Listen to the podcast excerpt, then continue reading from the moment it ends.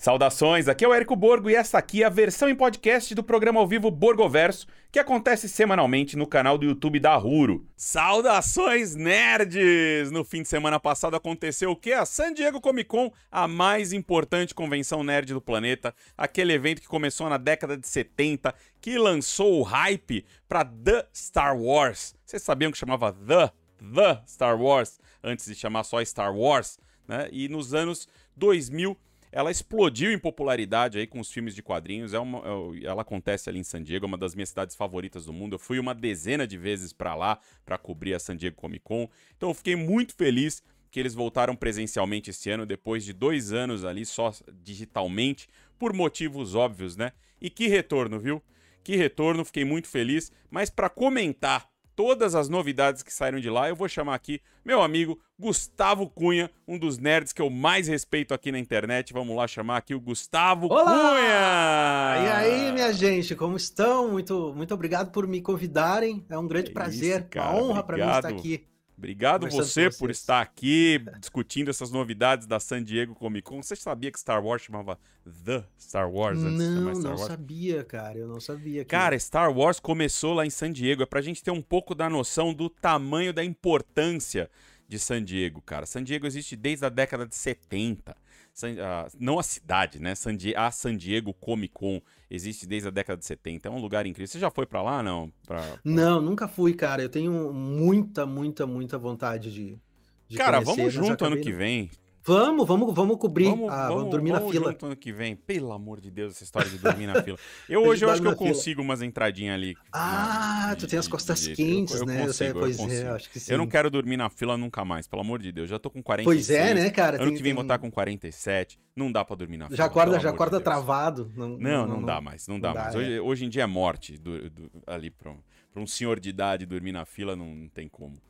É, mas vamos lá, cara. Olha, entre todas as novidades que saíram de lá, né, de streamings, quadrinhos, alguns filmes isolados, né, nós tivemos no sábado aquele o chamado mega painel da- do Marvel Studios e o nome foi super apropriado, né, porque caceta, é, já faz alguns meses que eu tenho reclamado muito da relação da- entre a Marvel e o fã, que eles estavam escondendo muito o jogo. Durante a pandemia toda esconderam muito o jogo. É, fiz alguns vídeos sobre isso aqui no canal. Mas eles finalmente resolveram isso, cara. Resolveram em grande estilo aí, ao levar nada menos ali que o planejamento de uma fase inteira. Mas a gente, antes de falar da Marvel, vamos dar uma passada pelas novidades gerais do evento. E eu queria que você começasse dizendo aqui o que, que você achou da é, San Diego Comic Con. Cara, eu adorei as, as novidades que os caras colocaram, principalmente em, em relação a outros estilos que não são estilos exatamente o, o estilo de super-herói, né? Esse, esse ramo do, do entretenimento que a gente tá tão acostumado. Eu até tinha falado isso antes da gente começar a live, que eu vejo uma certa. um- um- um- um sopro de uma nova uma nova tendência chegando por aí que eu acho que pode ser os filmes de fantasia e de alta fantasia com ah, a volta do Senhor dos Anéis, é, filmes e séries, né? Do Senhor dos Anéis, de Game of Thrones, ah, até Dungeons Roda and do Tempo Dragons. tá rolando também. Exatamente, e os caras estão fazendo várias coisas muito legais, algumas séries, inclusive, que, que não ganham tanto destaque em alguns serviços de streaming e que são dessa nessa vibe assim um pouco mais fantástica, que são muito legais e eu vejo que o mercado tá indo tá Anunciaram começando a volta de Eragon guinar- hoje. Exatamente. Até isso. Eu vou puxar aqui alguns. Já que você mencionou de Sandman, vou puxar aqui. al- A gente comenta alguns trailers que saíram ali, uns- alguns painéis rápido. pra Antes Uhum. da. de- porque a gente vai se demorar mais na Marvel, que não tem jeito, né, cara? Foram os caras que mais É. lançaram novidade. É, Cara, essa aqui é a foto que todo mundo tira quando chega em San Diego, tá? Que é a, você desce da escada rolante e aí tem esses, esses banners um atrás do outro, cara. Eles é assim desde a da primeira San Diego Comic Con que eu fui, é tudo assim. Aí todo mundo tira essa foto, cara. É a foto que todo mundo tira ali, é, tipo, cheguei, né? Já é uma tradição, É. né? Pra já o coração do cara já Ó, já puxei de cara aqui, velho. Sandman. Eu tenho um bom pressentimento sobre isso, cara. Eu gostei demais dos dois trailers, ainda mais do segundo trailer. E, ah, pô, é o próprio Neil Gaiman tá ali, né, cara, ah, ajudando na produção e fazendo toda a transcrição, ajudando a transcrever esse material do quadrinho pro, pro live action. Então, eu, nossa, eu, te, eu tô com muita esperança, eu tô com hype bem alto para essa série do, do Sandman. Uh, uma coisa que eu acho que não, que, que é, que não, não, não, é uma coisa que me agrada muito. Não... Oi, pode mas falar. Eu, eu não queria estar, tá, mas eu tô. Eu tô, eu tô. Mas e eu, eu tenho, eu realmente acredito que os caras vão fazer uma coisa bacana, velho. A única coisa é que eu acho que eu tenho um problema com essa com esse formato binge da, da Netflix, né? De jogar Aê! tudo de uma vez. Somos dois. Porque para quem produz conteúdo, isso é um pesadelo, cara. Porque a gente tem que assistir, sei lá, oito, nove, dez episódios, às vezes, num fim de semana, para conseguir falar, e não, não tem como né, dar aquela aprofundada no, no, no assunto. E eu gostaria muito que os caras fizessem. Eu até não sei se. Algumas séries da Netflix são assim, né? Mas uh, essa eu não sei se vai ser toda liberada de uma vez só, se, elas vão, se eles vão liberar assim. Eu acho uh, que vão, viu, cara? Eu acho que vão. Tudo uma vez só? Eu acho que é tudo uma vez só. Até é, agora, a única eu... coisa que eles não liberaram de uma vez só. Eles, eles, eles, não, eles não liberam nada que é de outra pessoa, né? Tipo, sei lá, quando eles lançavam Star Trek Discovery, por exemplo, uhum. era semanal, ou quando. Tem algumas séries que são de outras produtoras que saem semanal, eles lançam semanal, mas quando é deles, acho que só Stranger Things que eles lançaram numa em duas partes nessa temporada. É, e foi em duas partes ainda, né? E é. foi justamente em duas, por eles terem lançado em duas partes, que eu consegui fazer uh, um vídeo de, de, de, de, uh, de, de, teoria sobre o que, que ia acontecer, né? Eu acho isso, eu não sei. É, é claro que eles devem entender muito mais, muito melhor de marketing do que eu, é, mas. Eu digo a mesma é coisa, cara. É difícil de falar sobre uma série quando ela começa e termina no fim de semana, entendeu?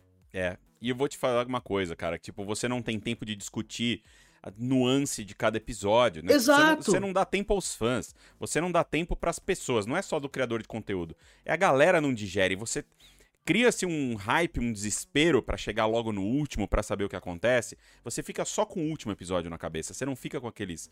Exatamente. Eu dei até uma entrevista pro Globo sobre isso outro dia. Acho que foi o Globo. É, sei lá. O Estadão, desculpa. Dei até uma entrevista pro Estadão sobre isso. É, defendendo o formato mas, mas tem a galera que ama, tem a galera que ama. Sim. Eu acho que se eu não tivesse que produzir conteúdo sobre isso, talvez eu amasse também. Talvez eu gostasse de né, maratonar. Isso aí é uma coisa que é muito tradicional da Netflix, eles fazem questão de manter. Mas eu não vejo, eu não sei como é que isso pode ser uma vantagem para eles, cara. Tanto é que a Netflix está amargando alguns números bem ruins ali na, na soma das contas ali, né, pois cara? É. No, no, faturamento geral deles, eles estão é. perdendo bastante inscritos isso pode contribuir, né, cara? Tu vai, eu vou pegar um mês, pegar um mês só, vou ali, cara, assisto tudo que eu tenho que ver, assisto é tudo inteiro, um, todos os 10 episódios, depois total, eu saio. Total, total. É muito isso mesmo. As pessoas estão lembrando, algumas pessoas estão falando que Snowpiercer é semanal. Eu não sei se Snowpiercer é da Netflix ou se é coprodução. A própria Júlia aqui da Huro tá falando o Ozark foi em partes também. É, ó, aqui, ó. Snowpiercer, bem lembrado, é semanal, mas é da TNT. Então, tipo, tem algumas coisas que eles lançam semanais, mas é porque não é 100% deles. E em alguns casos, especialmente por conta da pandemia, essas coisas eles dividem. Mas falando rapidinho aqui de, de Sandman, né, cara, eu fiquei muito empolgado com o trailer, achei muito bonito. Eu acho que tá tudo muito fiel ao, aos quadrinhos. Ali tem várias cenas que são extraídas do, da HQ. A HQ tá entre as minhas favoritas de todos os tempos da vida, assim. Tipo, é um negócio que me emocionou várias vezes. Eu me emocionava lendo. Entrevistei o Neil Gaiman algumas vezes na minha vida, assim. Tipo, é um cara incrível, cavalheiro. Pô, torço muito pela série, torço muito por ele assim, né? A gente sabe que vai ter alguma, que algumas mudanças vão acontecer. Eu vi que teve uma ênfase muito grande no Corinthians ali, o Corinthians falando, ah, ele tá atrás de mim. Isso não tem no.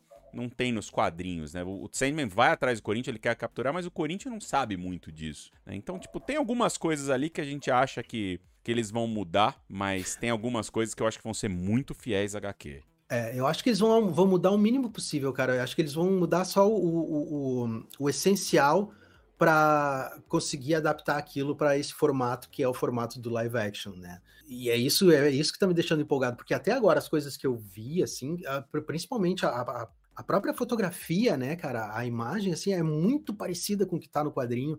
Então, e sabendo que o Neil Gaiman tá junto, né, fazendo ali, uh, cuidando de toda a produção dessa transcrição também, isso é uma coisa que me deixa muito feliz, assim. Ele tava em American Gods também, né, na primeira temporada. Que a primeira é ok, mas hum. tipo. Hum. Tem uns negócios. Mas eu, eu, chegou, chegou a ler American Gods? eu li. Livro? É, eu não gostei tanto do livro não? também. Eu gosto, não. cara. Eu gosto do American Gods. Eu gosto, gosto, do conceito dele, mas uh, não é o livro que mais me atraiu, é um dos mais famosos, né? Mas eu, uh, se eu fosse escolher um livro do, do, do Neil Gaiman, eu escolheria Lugar Nenhum, que é um livro que é de virar a cabeça, que é fantástico, assim. É inacreditável aquele livro. Se você quer conhecer, quer ler alguma coisa do Neil Gaiman para começar a conhecer ele, leia Lugar Nenhum, cara. Esse livro é demais. Lugar demais. Nenhum é muito legal. É, é, muito legal. Bom, vamos passar aqui, cara, senão a gente vai ficar tipo, 8 horas nessa live. Não é?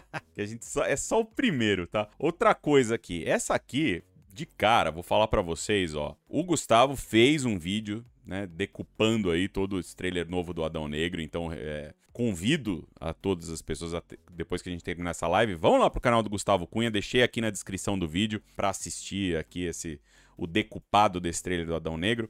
Mas a DC é aquilo, né, cara? A DC, eu falo no eu falei no Twitter, e eu falo isso, cara, eu falo isso como, como um grande fã da DC, um cara que defende a DC, o cara que, sabe, tava lá, defendeu todos os filmes do Zack Snyder. Eu sou, eu sou um fã da DC, quero ver eles em pé de igualdade com a Marvel.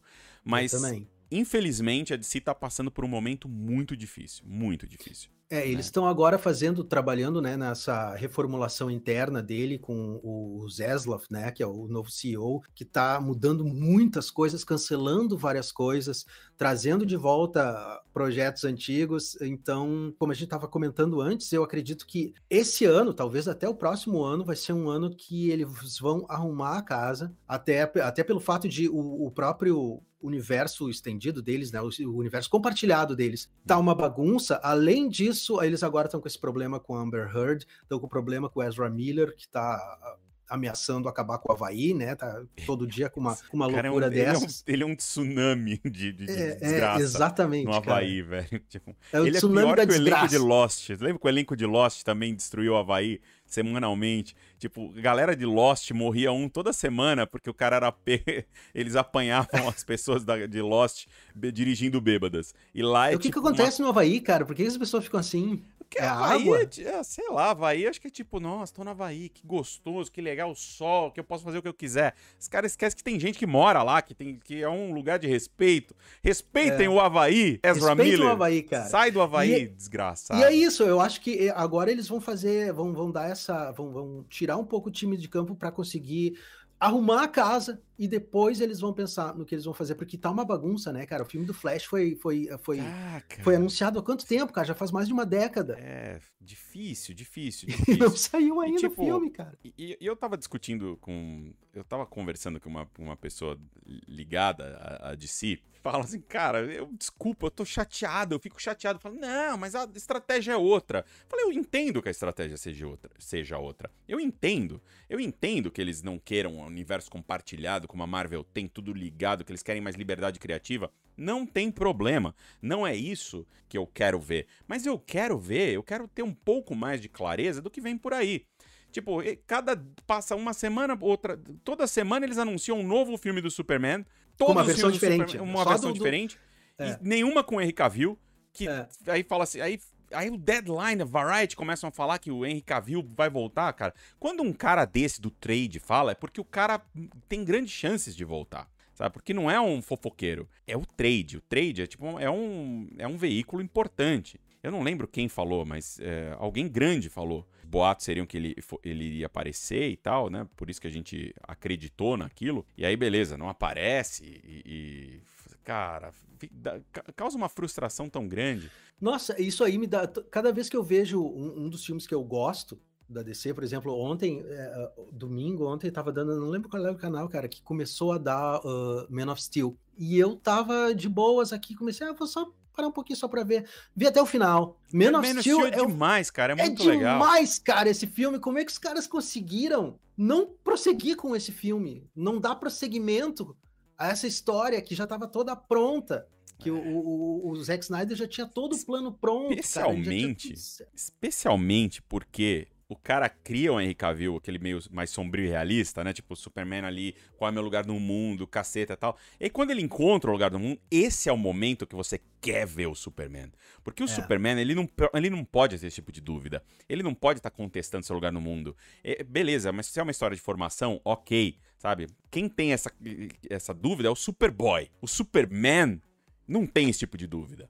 Saca? Ele sabe é. qual é o seu papel, ele sabe o que ele tem que fazer. Ele é a esperança. Ele. A DC e... precisa do Superman, com aquele Superman do Christopher Reeve, sabe? É precisa uhum. dele. Exatamente. Mas o problema, eu acho que o grande problema é que os caras entraram com uma expectativa muito alta em relação a esse filme né? Quando ele saiu, quando ele foi, quando ele, quando ele foi colocado como o primeiro filme de, da, da, construção de um universo compartilhado, né? Eu me lembro de uma, uma entrevista que um dos executivos da Warner deu na época, antes de sair, e ele disse: Ah, se esse filme não bater um bilhão, ele vai ser um fracasso. Como assim, cara? É. Como que vai ser um fracasso se ele não bater um bilhão? Ele chegou, sei lá, 700 milhões, 800 milhões, alguma coisa assim. E os caras consideraram um fracasso porque ele não chegou no bilhão, porque os filmes da Marvel né, estavam conseguindo chegar a isso. É, então acho que eles já largaram uma Marvel, né? expectativa né? alta. Homem de Ferro 1, Thor 1, os 1 não chegaram. Então, tipo, é, porra. Exatamente. Enfim, o que, que, você achou do trailer do Shazam? Porque você vai fazer vídeo do trailer do Shazam? Eu, eu acredito, eu não sei. o Shazam não é um herói que me move. Essa versão do Shazam, pelo menos, não é uma, uma, uma, uma versão que me move muito. O, o, Adão Negro, por outro lado, me move muito mais, entendeu? Eu gosto muito mais dele do que do Shazam. Eu acho que, inclusive, eu acho que uma das, das formas de ADC começar a arrumar a casa seria focar em um universo centrado no Adão Negro. Se é que eles querem continuar fazendo universos compartilhados e coisas assim, eu acredito que eles poderiam pegar e centrar, esquecer tudo que eles estão fazendo, obviamente, tirando o filme do Batman lá do, do do Matt Reeves lá, né? Aquelas coisas que são coisas que estão contidas ali nos seus próprios universos. Eu digo no, no, no que, no que diz respeito ao universo compartilhado. Uh, eles podiam pegar a história do Adão Negro, as histórias dos quadrinhos dele, toda, toda a, a, a, mitologia dele nos quadrinhos e colocar em três ou quatro filmes e dar uma espécie de desintoxicada no público, para depois a, colocar a, a, Liga da Justiça aparecendo de novo com outros atores, porque fatalmente isso é uma coisa que vai acontecer. O Adão Negro, ele poderia perfeitamente, na minha opinião, começar o primeiro filme se passando em Kandak lá, 5 mil anos atrás, no passado, com a luta dele contra o Sabak, contra aquelas forças malignas e de magia que já dominavam Kandak muito tempo atrás, como ele disse, né, no primeiro trailer da, uhum. lá do DC Fandom, seria conseguiria uh, vencer essas forças das trevas, mas o ódio que ele traz no coração ia deixar ele louco e ele terminaria esse filme sendo aprisionado.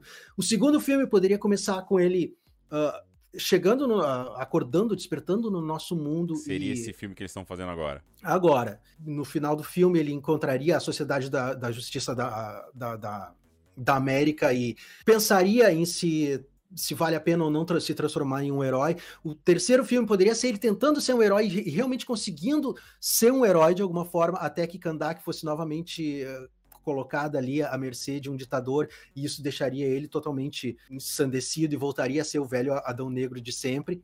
Entendeu? E o próximo filme poderia ser ele tocando o terror em Kandak, tocando o terror no mundo e a sociedade da justiça, da justiça da América sem ele tendo esse problema para conseguir controlar esse cara até que surge um Superman, no, um, o novo Superman, né? O cara que surgiu para se colocar como realmente né, o, o bastião da, da, da, esperança, da esperança do, desse novo mundo. Até porque a, é, a, a, Sociedade da Justiça começou, apareceu antes da Liga da Justiça, né? Total. Nos quadrinhos. Então, então, por que não fazer isso também nos filmes? É, cara, eu tenho certeza que eles têm um plano pro Adão Negro, porque o The Rock, Dwayne Johnson, tem um plano pro Adão Negro, né? Ele, ele tem hum. esse plano. Ele, ele quer ser o Adão Negro mais 10 anos lá. Ele, ele, ele enxergou nisso a aposentadoria dele. Tá? Falou, mano, é aqui que eu vou sabe, que, que, que a coisa realmente, que o dinheiro vai entrar. Ele tá vendo que ele pode ser o ponto central da DC. É, é. Não é à toa que, essa, que a comunicação toda fala, não, porque a. Como é que ele fala? A, a hierarquia do poder hierarquia vai mudar. A hierarquia do poder né? da DC vai mudar. Eu, tipo, ele é o cara que vai. Tipo, ele está dizendo, eu vou. O Adão Negro vai ser o mais foda. O Adão Negro, o Adão Negro. E agora ele tá aí, jogou essa do, do. Ah, eu vou e aí, quem vence? Adão Negro ou, ou Superman? Fala, depende de quem vai interpretar o Superman. Fala, pô, até isso. Fala assim, coitado do Cavill, mano. Nem isso tem isso, nem a Exato, cara. E o Henry Cavill é um cara que literalmente vestiu a camiseta do Superman, cara. Ele tava ali do lado do Zack Snyder, acho é. que é o cara que mais participou, né, cara? Eu me lembro que ele saía com a camiseta do Superman e passava e, e fazia isso logo antes de começar o marketing do, do, do, do de Batman vs Superman. Ele saía com a camiseta do Superman e ficava posando onde tinha os cartazes ali, botava nas redes sociais dele. Uh, ele, ele era o cara que estava ali do é. lado do Zack Snyder quando ele anunciou que o Snyder Cut finalmente ia aparecer, né, na, na telinha do lado, eu digo, né, na, na live ali do, do Zack Snyder, era um cara que vestia muito a camiseta, que estava muito afim, e por algum motivo, velho, a DC simplesmente, a Warner Brothers não quer colocar o cara, não quis colocar o cara, e agora eu realmente acho que, não, infelizmente, não existe mais esperança da, disso acontecer, que é uma lástima, é, é uma lástima, é. cara. Eu, eu não vou fazer vídeo desse novo trailer do, do Adão Negro, porque eu achei bastante parecido com o anterior, que eu dei uma uhum. decupada aí, então, tipo... Eu não fiz mim, o do anterior, por isso que eu fiz mim, tá esse. Tá bom, tá ótimo. Então entrem lá no canal do Gustavo, tá aqui na descrição. É, sigam ali o Gustavo também. Se você também não segue o canal da Ruro, siga o canal da Ruro aí, pô, tá... Né, a gente tá faltando meia dúzia de pessoas aí para chegar em 200 mil. E, e, outra, vou deixar o aviso aqui, deixa o like, ó. Tem, tá faltando 2 mil likes, tem 6.300 pessoas, 4.300 pessoas, 4.300 likes. Deixa seu like aí para ajudar esse vídeo a chegar a mais nerds. E, e Shazam, cara, eu, tô vendo aqui nos comentários uma galera descendo a lenha, falando não gosto, não gosto, não gosto, é pastelão. Mas aí tá, quando você vai já sabendo que é pastelão, Beleza. Até porque, vou te dizer uma coisa, eu tenho zero apreço pelo Shazam. Zero. Ah, Capitão é? Marvel. Zero, zero. Eu nunca li uma história boa dele. Tem a história do Jeff Smith, que são legais dele. Mas, tipo, o melhor momento do Shazam para mim, do Capitão Marvel, que eu sou velho, que a gente chama de Capitão Marvel, é Reino da Manhã. Que ele tá é, tá lá manipulado pelo, pelo, do, pelo Sivana, ali pelo Lex. pelo. Não é o Luthor, né? Quem que manipula ele? É o Sivana com o, com o outro cara lá. É o Luthor. E tá lá manipulando o cara, né? Usa que bota o, a, o verme na orelha lá tal. Então, porra, é o melhor momento do, do, do, cara é ali quando ele tá bobo e tal. Porque, cara, ninguém é. nunca conseguiu resolver o, o, o, Shazam direito. Porque é um moleque. O filme até, para mim, resolve isso bem. Porque é um moleque no corpo de um adulto. É, exatamente. Em primeiro lugar, o Reino da Manhã é o melhor momento de Shazam e talvez o melhor momento da DC, né, cara? É, em, em é um dos. De... Pra mim é um dos. É. é. É uma coisa absurda. E Bom quanto demais. ao Shazam, eu gosto dele muito mais do que eu gosto desse último Thor aí, por exemplo. Entendeu? Eu iria no cinema ver esse filme do Shazam porque eu já sei como é que ele vai ser. Concordo. Também gostei mais do, do Shazam do que desse último Thor. Mas eu não iria, ter, não iria ver o Thor de novo, por exemplo. Entendeu? Eu não vou ver o Thor nunca mais. Esse Thor aí eu não vou ver nunca mais. Muito ruim, cara. Achei muito ruim. Vamos seguir o jogo aqui, cara, senão, nossa, tá louco. Ó, vou puxar aqui um próximo assunto. Trailer de House of the Dragon. Nossa. Tá animado pra House of the Dragon? Você, um, você, animado, você, é um fã cara. de Game of Thrones? Eu sou um grande fã de Game of Thrones, cara, e o que mais me deixa animado em relação a essa série é que nós não vamos mais ter os dois produtores, aquele, né, o D.B. Wise e o David Benioff, né, que são que fizeram toda aquela lambança na última temporada. A segunda coisa que me deixa extremamente feliz em relação a essa série é o fato de que ela já tá toda escrita, né? Ninguém uhum. vai precisar inventar o final. Uhum. E a uhum. terceira coisa que eu tô feliz é que o, o George R.R. Martin está participando da adaptação bem mais diretamente do que ele participou da adaptação de, de Game of Thrones, né? E essa é uma história muito legal, cara. É uma história cheia de, de viradas a lá Game of Thrones, né? História de, é. de traições e com milhares de dragões, porque essa é a época do auge do, dos Targaryen, né? Então cada Targaryen escolhe o seu dragão, né, cara? Quando, quando um Targaryen nasce, eles colocam um ovo de dragão junto com ele no berço para que o ovo choque junto uh, com uh, quando o dragãozinho nascer ali, a criança eh, já, já vai estar ali do lado do seu dragão. É uma coisa isso muito é, bacana. Isso é muito realista, porque o adestrador do, do que eu contratei aqui para me salvar do, do, do meu cachorro da, da Tila, é, ele falou a mesma coisa, tipo, você tem que criar um imprint, sabe? Tipo, é. Ele falou, quando ela era bebê, ele falou, você tem que levar ela para casa e ela tem que passar quatro meses com você, para ela grudar em você, para ela realmente entender que você é, o, é parte da matilha e tal. Eu quase fiquei louco, cara, porque o cachorro, ele é um dragão, é um, o pastor malinois que tá me deixando louco. E, e eu vou contar uma fofoca aqui. Diz. Vou contar uma fofoca, Gustavo. Vou contar uma fofoca só entre nós aqui, mais 6.308 pessoas. É... D&D, eles vieram pra CCXP, né? Aham. D&D, os dois vieram pra CCXP. E eles assumiram o painel todo, falando: não, a gente cuida do painel, pode ficar tranquilo. Eu falei: não, cara, pô, a gente costuma ter um moderador nosso, é, normalmente é uma hora né, de painel, é, a gente faz assim: eu desenhei o painel inteiro, a gente ia colocar lá a Aline fazendo a moderação, e a Aline conversando com os dois, mais os dois, é, o, o Sam e a. E a. Caralho, como é o nome da outra moça lá? Não, eram três, né? Era a Arya, a. A, outra Sansa? lá, a Sansa. Era a Arya, a Sansa e o Sam. Mais Aham. o DD, mais os dois. E. E os dois falaram: não, pode deixar, deixa com a gente, porque a gente é amigo deles, a gente tem, a- já sabe as interações, sabe as piadas, a gente vai moderar o painel. Ai, ai, ai, ai, ai, aí tem uma hora que começa, né? Não dá, porra. Falei, tá bom, faz aí como vocês quiserem. Puta, o painel foi chato, mas foi chato, velho. Foi chato, porque era só história, era só piada interna, galera toda em silêncio, todo mundo dormindo, durou tipo uma hora e meia, ninguém aguentava mais. Eles cortaram, porque eu tinha feito uma introdução casada com... Olha, olha as coisas que eu tô contando aqui. Pronto, nunca mais a HBO vai me chamar pra nada, mas... É, a gente tinha feito uma introdução, a gente tinha feito um show de luzes casado com uma orquestra, casada com a abertura do último episódio que, que tinha disponível de Game of Thrones. Então era, era o. Luz subia, dourado, fogo, cacete. Tava lindo, lindo. Chegou a galera do- dos caras. Não, a gente trouxe aqui um negócio que vai ter que ser na tela, não podemos usar o. Eles sempre vinham com essas coisas, não podemos usar a abertura. Eu, Ah. Cara, pelo amor de Deus, vamos usar a abertura, tá tudo setado, tá lindo. A orquestra tocando a abertura e tal. Não, não podemos. Tem que usar isso aqui. Me mandaram um treco quadrado, que era um GIF animado quadrado, que eles puseram no. No Instagram. um GIF. Era um GIF animado do logo. GIF animado quadrado, que a gente teve que estourar na tela 16 por 9. E aí ficou aquele troço, cara. Tipo, ficou, sabe? Tipo, beleza, o show de luzes acompanhou a orquestra, ok. Mas não tinha na imagem, tinha só um GIF animado lá do com o logo. Cara, nossa, foi de partir o coração. Eles assumiram tudo, fizeram tudo errado. Fizeram um painel chato pra cacete. Então, que bom que eles estão fora também. Pronto, falei. Estão fora, graças a Deus, cara. Eu dou graças a Deus que eles estão fora. Sério Bom, mesmo, cara. E, eu, e- te- e eu acho que a série vai ser muito legal.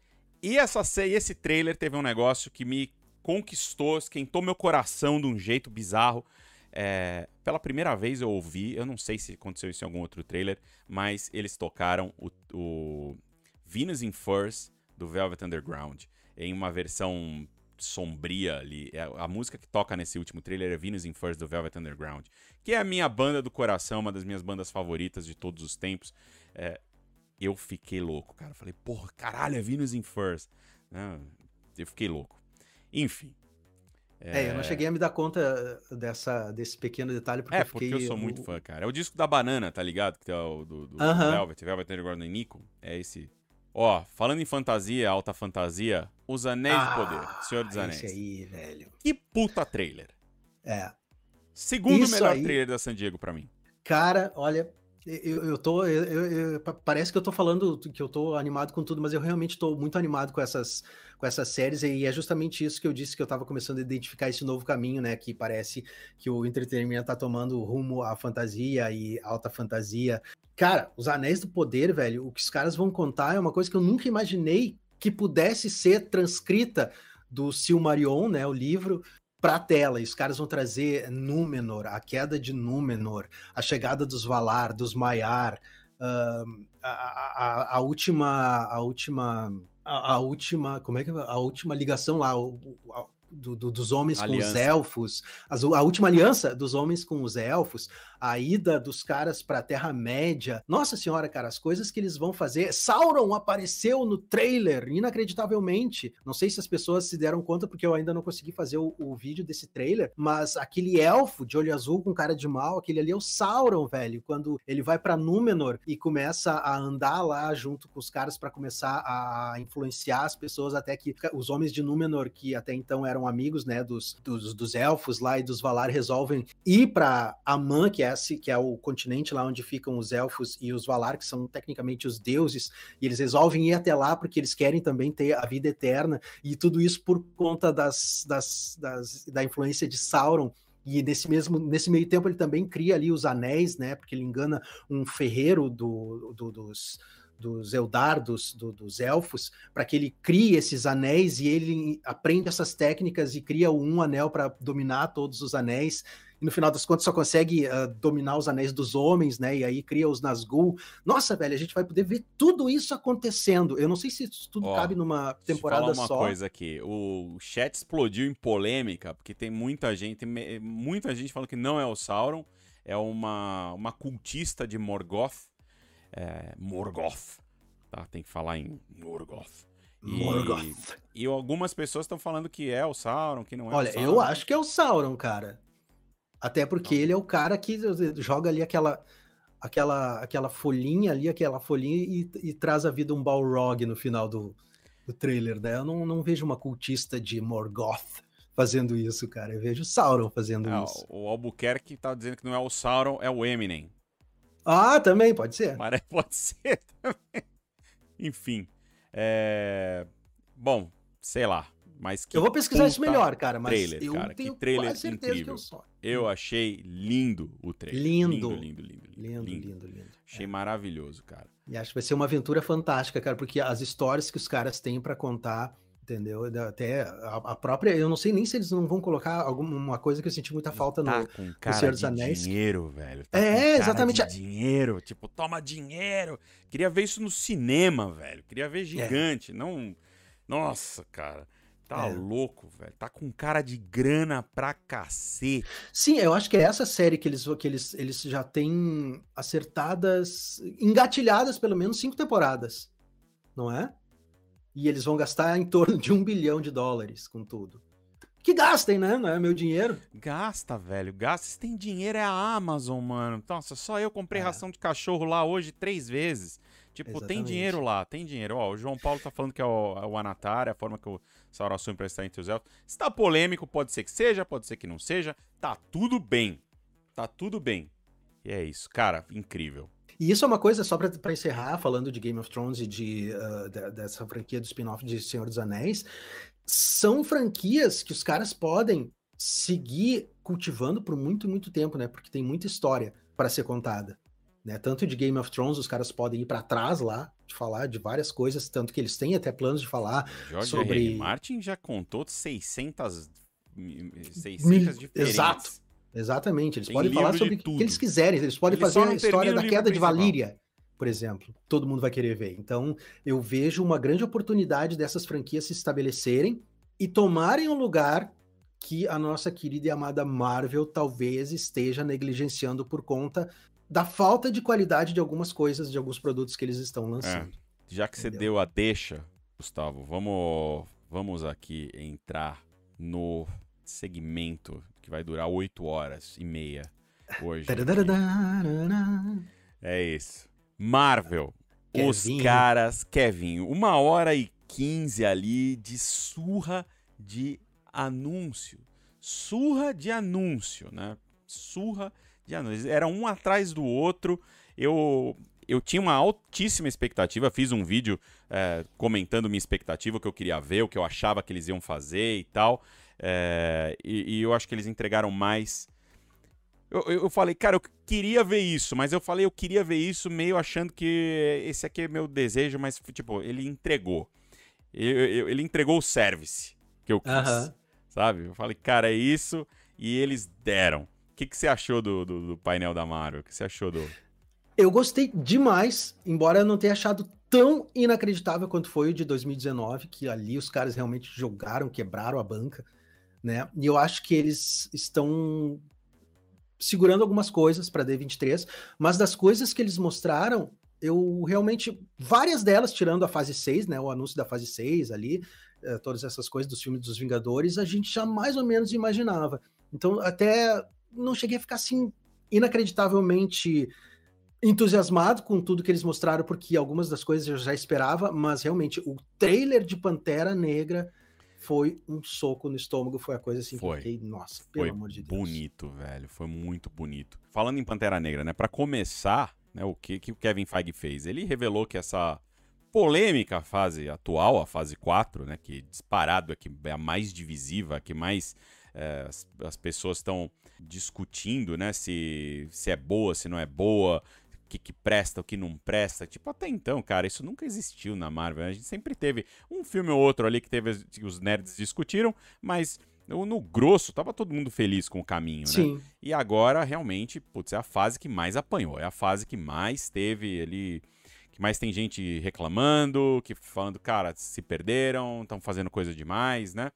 Então, eu acho que por conta disso, porque eles são muito inteligentes. O Kevin Feige é um cara muito inteligente. Eles do nada anunciaram, começaram o painel anunciando que a, essa polêmica fase 4, ela termina com Pantera Negra Wakanda para sempre, que não era isso, não era o plano anterior, né? Ela ia se estender um pouco mais, mas ela termina em Pantera Negra Wakanda para sempre, e então isso significa que a gente só tem mais Mulher Hulk, série do lobisomem, o especial do lobisomem, né? E o e o Pantera Negra Wakanda Wakanda para sempre. Tipo, nem sei como que o, o I Am Groot, ou o especial de Natal dos Guardiões da Galáxia, onde se encaixa aí. Talvez não se encaixe em lugar nenhum. Talvez sejam meio a parte das fases, né? Que vão ser muito mais focados ali no, no universo dos Guardiões. Mas eu achei uma boa estratégia, cara. Ele falou: vamos cortar aqui. Corta. Não, não, não, a gente não tá mais aquela coisa que todo mundo. É, é aquela unanimidade. Vamos cortar, vamos começar de novo, vamos começar essa parada de novo. O que, que você achou dessa estratégia? Eu achei muito muito inteligente da parte deles, né, cara? O Kevin Feige disse que a fase 4 foi uma fase que serviu para que todos os personagens pudessem lidar com os acontecimentos da saga do infinito, né? Que era meio que um, um aftermath, assim, que eles chamam, né? De, de, as pessoas estão ali vendo o que aconteceu e se organizando e tudo mais, e agora a gente vai começar uma nova fase. Ele disse que a, uma das coisas que eles aprenderam a, a, última, as últimas fases foi que o, o grande lance para a Marvel agora é contar histórias em sagas, né? Então, a partir de agora, que já está tudo certo. Igual os quadrinhos. Né? É, as pessoas já colocaram os pingos nos is, nós vamos começar novas sagas. E por isso eles começaram, inclusive, com essa saga do multiverso, que vai envolver o Kang e tudo mais. Então, achei uma, uma excelente estratégia deles, assim, se desvincularem a saga do infinito e a saga do multiverso dessa fase 4. Ela é meio que uma entre safra, assim, é uma, um é. lugar só para pra, as pessoas é, o multiverso, o multiverso começa aqui, né? Ele, ele, começou nessa fase, começa nessa fase 4, é, mas ele é meio que uma introdução ao multiverso. Loki, o multiverso começou em Loki, né? É. É, depois veio com força ali no, no Doutor Estranho, veio com força no Homem-Aranha, né? Então, tipo, o multiverso ele é parte hoje, ele está presente hoje no, no universo da Marvel e foi apresentado na fase 4, mas para onde ele vai, a gente vai saber a partir da fase 5. Mas vamos falar do fechamento do, do no último episódio dessa fase dessa fase 4, que é nada menos que o Pantera Negra, né, Wakanda para sempre que, pô, esse que é seria o Pantera Negra 2, né? Ganhou um, eles ganharam, divulgaram um pôster oficial, um trailer, né? E esse trailer revelou nada menos que a chegada de um dos personagens mais antigos da Marvel, né? Que é o Namoro, o Príncipe Submarino, é, interpretado pelo ator mexicano Tenoch Huerta. E o personagem também é considerado o primeiro mutante né, a aparecer nos quadrinhos da Marvel, porque ele é. Exatamente. E inclusive ele um já híbrido, existia é, ele já existia antes, inclusive, da Marvel ser a Marvel, né? Começou na Timely Comics, né? Começou na Funny, não sei o que, Funny. Tem uma revista lá que ele fez uma participação, depois ele apareceu de verdade na Marvel Comics número 1, que é a revista que acabou batizando a Marvel como a gente conhece hoje. Foi criado pelo Bill Everett, que é um pô, dos grandes arquitetos fundamentais da Marvel Comics. É, lá em 1939, porra, ali no início da Segunda Guerra Mundial, tava ali aparecendo o Namor, tanto que ele combateu os nazistas ao lado do Capitão América, ao lado do, do Tocha Humana original, que era um android, né? Tudo isso dentro ali da Timely Comics. Cara, o trailer foi um arraso. Foi um o arraso. Trailer é um dos maiores trailers da história da Marvel. Foi 172 milhões de views em 24 horas. 172 milhões de views em 24 horas, cara. Bizarro. Eu, eu fiquei. eh, Uma das, uma das minhas mágoas com relação ao que tudo que o Kevin Feige falou foi ele colocar esse filme como fechamento da, quase, da, da fase 4. Eu acho que ele deveria ser o início da fase 5, cara, porque ele, eh, ele merecia mais do que ser o fechamento dessa De fase. porque fase ele ruim? é lindo, né, cara? Mas você vai que- terminar a fase 4 lembrando do bom, entendeu? É tipo, você. Sabe a galera que assiste série ruim inteira, que fica se torturando assistindo uma série ruim a série inteira? E aí fala Aham. assim, nossa, mas o final foi incrível, mal vejo a hora da próxima. É isso. Sei. é- é- Mal eu fico assim com, com algumas séries de Star Wars.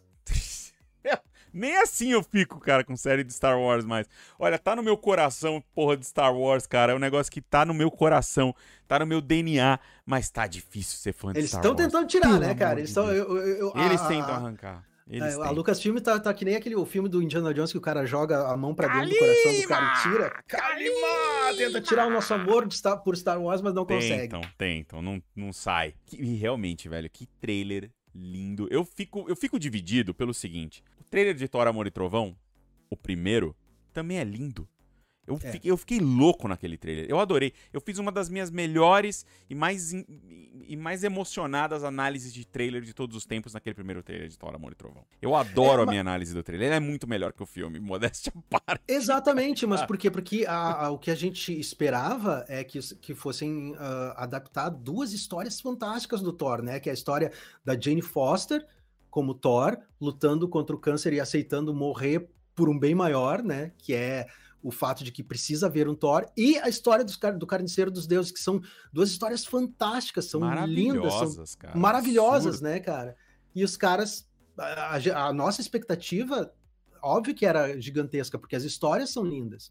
Guerra Civil, por exemplo, por mais que eles não tenham trazido todos os elementos de Guerra Civil pro filme, porque eles não tinham os direitos, né, de, de, de, de vários personagens, eles fizeram uma adaptação bacana. Fizeram, conseguiram fazer aquilo funcionar. Então, e eles vinham fazendo as coisas funcionarem, mas alguma coisa aconteceu no meio do caminho que esse último filme do Thor foi um pesadelo. E a gente tava com o hype, eu tava, também tava com o hype Nossa, lá tá em cima pra esse filme. tá. Mas eu acho que a pegada do Ryan Coogler é uma coisa bem diferente e ah, o cuidado com que ele vai ter que ele Concordo teve, né, 100%, cara. para fazer esse Concordo. filme é uma coisa muito diferente. Acho que esse filme vai ser muito emocional e vai mexer bastante com a gente por tudo que a gente viveu, né? Por tudo que a gente conhece do, do, do, do, do- background desse filme, né? Do que tá por trás ali das câmeras, né? De todo o drama, de tudo que aconteceu, do cara, do, do, do Chadwick Boseman ter escondido o câncer dele para que a gente não. Enfim, não trouxesse, não, não, não levasse Não em- consideração quando a gente fosse universos, assistir. colegas. Exatamente. Tá, cara, é, é- assim, o trailer é incrível, começa na música, a Marvel liberou a música hoje, as músicas hoje, liberou três músicas da trilha hoje, aquela, essa versão de No Woman No Cry do, do, do Bob Marley, é, pelo, pela artista nigeriana chamada Thames.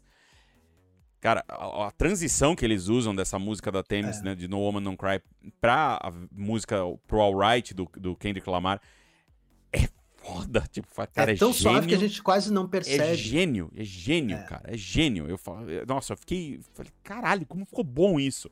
E a transição da, o tom da virada do trailer, né? Porque o trailer começa com aquela coisa é, triste, super pra baixo, mostrando Sim, porque a música tá é No. Woman No Cry, e né, mulher não chore, e nós vemos todas as mulheres da vida do T'Challa chorando por ele, né? É então isso, é o uma coisa- amor, a irmã, a É. mãe. Nossa. E as, até, as próprias Dora Milaje. E, ah, e aí depois ele, ele faz tudo isso e depois ele vai lá e mostra o nascimento do Namor, e aí começa a mostrar, né, que o Wakanda vai já mal vai estar se recuperando disso e já vai levar mais uma bordoada gigantesca. Total. Vamos Então- mostrar a bordoada aqui. Essa É. bordoada, esse é uma bordoada, cara. Esse aí A gente dá pra- tem. É que tá no outro slide aqui, deixa eu mostrar aqui. Deixa eu puxar isso aqui, deixa eu ver se. É, tá aqui, ó. A bordoada chamada Inundação de Wakanda que a gente vê ali. Ah, Vai existir uma, uma invasão de Wakanda, né? Do povo de Namor, que a gente vai explicar aqui, né? Que o. o- a gente já falou quem é o Namor. é, a gente, inclusive, não sei se vocês viram, mas o, o, o neném, né? O neném tem asinha no pé, velho. Aham. Ele é mutantinho. Ele é...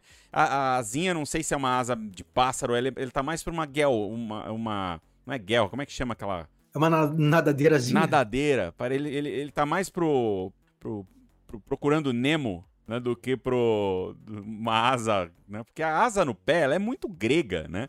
E eu acho É. que a coisa que mais me do agrada Hermes, né? Super, é do Mercúrio, do o Hermes, né? A coisa que mais me agrada, cara, no, no- em ver o que eles estão fazendo aqui com a, com a cultura do namoro, é que eles realmente estão dando uma cultura ao namoro, né? Porque nos quadrinhos é aquela coisa é muito genérico. Eles, eles tratam ali a Atlântida como a Atlântida do namoro, e a Atlântida do Aquaman são quase que a mesma Atlântida. É, ah, que é o Exatamente. povo, eles têm aqui, tem a tecnologia, tem não sei o quê, é isso, eles estão lá no fundo do mar, eles são raivosos com a humanidade, aquela coisa. O Aquaman é bem menos raivoso do que o Namor, né? Porque o, nam É. o Namor, galera, o Namor é importante a gente falar uma coisa pra vocês, que o Namor é um tremendo de um cuzão nos quadrinhos. O Namor, cara, É, É um, um bicho dos- antipático, velho. fale do Namor, cara, fale, bota, pra, não, pra galera não achar que é, que é implicância minha, cara. Ele é mala, velho. Ele é mala. Ele é mala, cara. Ele é antipático, ele é arrogante, ele se acha melhor do que todo mundo. É fantástico, velho. Eu- Ele, Ele é é a um- pessoa que eu amo odiar, entendeu? Ele é um tremendo de um, um anti-herói, porque às vezes ele tá do lado do, do bem, tipo, ele enfrentou nazista. Nunca que você vai falar, ele é um vilão. Ele enfrentou nazista. É, mas ele, em Mas- várias oportunidades, ele fica puto com a humanidade e vai pra cima. Fala, vou acabar com essa merda. Aí ele vai pra cima. Daí todo mundo tem que ir lá defender, né? Tipo, o namoro é. Foi lá, foi mexer com a mulher do outro, né? Foi mexer lá com a, com a, com a Susan Richards lá, que É. deu uma super bola pra ele. Porque é isso. É o cara ali, chega de sunga, sem camisa, gostoso. Tem, ó, uma coisa que eu preciso falar também. Ele me representou ali na picanha. Aquela que dobra aqui de trás das costas, aqui, que na hora que ele sai da, ele sai da água e tem, e tem duas picanhas ali, eu falei, porra, bordinha esse de catupiry, me representa", né, cara? Que é latino, é latino, tem a borda de catupiry. Eu fiquei, falei, esse namoro me representa. Já gostei desse cara, né? E sem falar que, eu, cara, eu adoro o México, é um dos meus lugares favoritos do mundo. Cidade do México, é igualzinho São Paulo. Eu chego lá e falo, tô em São Paulo, tô em casa. Eu adoro o mexicano, adoro sair pra beber com o mexicano. E fiquei muito feliz deles estarem sendo representados numa cultura milenar deles, que é, essa, que é a cultura maia, né? Que é, eles estarem sendo representados nesse filme, deles trazerem isso. É meio um amálgama de maia com asteca ali, né? de- de- desses povos pré-colombianos Pré-colombianos, é. todos e tal, eles fizeram esse amálgama. Porra, eu tô muito feliz em ver isso, em ver o tanto de amor que eles colocaram nessa cultura do namoro, é, assim como eles colocaram amor na cultura de Wakanda. Exatamente. Na hora que você botar as duas uma contra o outro, desculpa, eu tô falando demais, mas não, não, é, não, não, é, não, não, vai lá, vai lá. na hora que você colocar uma contra o outro, vão ser duas culturas riquíssimas se enfrentando. Não é tipo um vilão bidimensional contra a nação de Wakanda. São duas culturas ricas se enfrentando. Vai ser foda. Exatamente. Eu achei extremamente inteligente da parte do Ryan Coogler de trazer ah, essa toda essa estética maia pro namoro. Em primeiro lugar, porque isso no live action vai diferenciar demais a Atlântida dele da Atlântida do Aquaman, porque se eles não fizessem isso, né, cara, talvez a gente olhasse para uma Atlântida e olhasse para outra Atlântida, não tivesse uma, um- uma diferenciação entre as duas. Então é uma forma de diferenciar essas duas versões, né, de Atlântida Nem vai chamar cada. Atlântida, né? é, pois é, né? Me Não falou vai isso, chamar Atlântida. é, vai chamar é, Talocan. É o Talocan. Que Talocan é um nome que tem. Isso foi confirmado num boneco já, lógico, né? Sempre os bonecos Aham. dão, dão o spoiler antes da, da própria Marvel. Porque é isso, cara. Você vai falar Atlântida, o cara fala, puta, ele é, ele é brother do Aquaman, né? Tipo, puta, é o mesmo lugar. Exatamente, é. E a Marvel. E até porque ele realmente, né, cara, são personagens muito parecidos, com abordagens muito parecidas, Total. né? Não tem como muito. não achar eles parecidos. Nos quadrinhos eles são muito parecidos. Como tu disse, o Aquaman é um pouco mais amigável do que o Namor, mas trazendo isso pro live action ia ser muito difícil de diferenciar e, e colocando essa parte, essa coisa toda da cultura ah, maia, além de ter a ver, né, com todo o, o, o mote do Pantera Negra, né, que é uma cultura ancestral lá da África, e agora os caras vão trazer essa outra cultura, um choque de culturas, isso vai ser muito bacana de, de- É de louco, a gente cara. ver. E, e esses cocares, esses, essa, esses adornos tudo. Isso parece cara... muito estranho para quem tá vendo pela primeira vez, né? Porque parece um, um, um destaque de, de, escola de samba, mas os reis maias se vestiam exatamente dessa forma. Lembre-se, né, que era uma, que é uma cultura pré-colombiana, né? Então, eu, eu, tem, tem um museu no, na cidade do México que é um dos meus museus favoritos da vida, assim, que eu já eu, eu fui nesse museu pelo menos cinco vezes. É, porque ele tem aquele calendário maia, uhum. tem o, sabe, tem, cara, é incrível, chama Museu de Antropologia, lá na Cidade do México, no, no Bosque de Chapultepec, é maravilhoso esse museu, cara, é lindíssimo, e tem é, várias coisas. Tem aquelas cabeças gigantes de pedra. Não, não os moais lá da Ilha de Páscoa, tem um, eles também faziam no, mais aqui para cima, né? É, cara, o museu é incrível e tem muito disso. Tem muitas representações como essa, tem murais inteiros, tem você vê os cocares, você vê os adornos, você vê esse tipo de coisa. Eu achei perfeito, cara. Tipo, eu gostei é. muito que eles deram essa cultura rica pro namoro e deram o nome aí de é, Talocan, que Talocan tem, tem uma conexão com as duas culturas, com a Azteca e a Maia. É, é, é, Talocan vem de Tlaloc, aliás, Tlalocan, que é um reino paradisíaco lá, que é tradicionalmente governado pelo deus da chuva, que é o Tlaloc, e a cônjuge dele, que é a deusa da água, Tchau, essa eu vou ter que ler, Tchau Tiutique. Tchau, Nossa senhora. É, é foda. Bom, enfim. É, deixei uma imagem aqui, dessa imagem do canto superior direito, que temos a Angela Bassett fazendo a Rainha Ramonda ali, que é, preciso te dizer uma coisa, cara. Eu dei play no, no vídeo, eu tava ali surtando, falando, caralho, que foda. Ela fala aquele diálogo dela que falando que ela já perdeu deu tudo que tudo. tinha, que ela perdeu tudo e que ela perdeu a família e e eu achei tão forte, mas tão poderoso o jeito como ela fala, que eu não terminei de ver o trailer, eu voltei para ver de novo aquele trecho. E passou e eu voltei de novo. Eu voltei mais uma vez, que eu falei, cara, eu, tipo, Angela Bassett. Pelo amor de Deus, que cena, cara. Tipo, é. e aí, nesse momento, você fala, não tem como ser uma galhofa, mais uma galhofa Marvel. Não, cara, enquanto não tem. É, não tem como. Não, não, não. Isso, isso aí eu acho que é uma coisa que os caras, por tudo que aconteceu, né, de, de, de da perda do, do Chadwick Boseman, da, da, da, de todo o ambiente que o mundo estava vivendo no momento em que o, o, o, Ryan Coogler teve que reescrever esse, esse, esse roteiro, né, com, com pandemia e todas as coisas acontecendo, né, cara, não tem como esse roteiro não ter uma carga muito forte, uma carga emocional muito forte. Eu acho que, nossa, eu tô, eu realmente tô com, com um hype bem alto para esse filme, Justamente por conta disso, cara, porque eu acho que esse filme vai ser extremamente emocional. E uma, um trecho é exatamente esse, né? De uma mulher que perdeu não apenas o filho, mas talvez já esteja perdendo a filha, está perdendo a nação, está perdendo a sua cultura, está tendo que abrir a sua, a, o seu país, né, para os estrangeiros, porque agora eles lembre-se de que no filme passado o Eric Killmonger acabou com todas as, as ervas coração, né? Então eles não têm mais como fazer como como apareceu um Pantera Negro novo para comungar com a deusa Bast e receber as bênçãos dela. Então a Shuri provavelmente está procurando ali um, um, substituto sintético. Então a cultura de Wakanda, que é gira em torno do Pantera Negra, está ameaçada de terminar. Imagina a pressão que essa mulher tá sentindo nesse momento para falar isso, né, cara? Pior que ela, só o Kevin Feige com os acionistas lá, né? É, total. Faça produto, cara. faça produto, faça total, produto. Total, total. Nossa. o... Eu, putz, achei, eu, eu, achei incrível esse momento. E, e outra imagem que eu coloquei aqui é a imagem do nascimento do namoro que aparece no trailer, uhum. né? Só pra gente concluir a história do namoro. Pô, aparece com a asinha no pé ali, bonitinho, é, parto na água. Aí a gente fica ali na dúvida. Parece que a mãe deve ser humana, porque ele é branco né? Ele não é azul como os outros Atlantes. Atlantes ou Tlalocanos, sei lá, Talocanos, não sei como que vão, vão chamar. É, vamos, vamos convencionar Atlante aqui por enquanto, é, né? e enquanto. depois a gente arruma. Eu acho que ele vai ser híbrido sim, porque a cor. Ou pode ser que ele nasça branco por conta de uma mutação. Pode ser também que ele tenha, não, não tenha o pai e a mãe. Até para diferenciar do Aquaman também sabe? É, na, até no, no, no, nos quadrinhos, o pai dele é um ser humano e a mãe dele era uma filha de um, de um é. rei atlantiano, né? E agora Igualzinho caras... Aquaman, né? Que é filho Exatamente, agora Fett. os caras trocaram isso, né? Inclusive, curiosidade, né? O pai, de, o pai do, do Namor conheceu a mãe dele porque ele tinha sido mandado numa expedição ao Ártico para procurar vibrânio. Veja isso. E aí, nesse meio caminho, ele encontrou a mãe do Namor e os dois, né?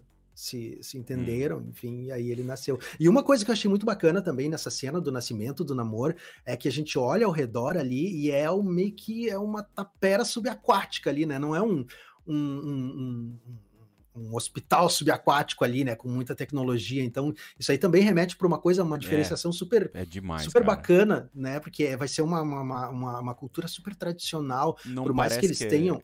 Que eles vão ter tecnologia, que Exato. aquelas armas absurdas e tal. Vai ser um, uma coisa assim de, de força bruta.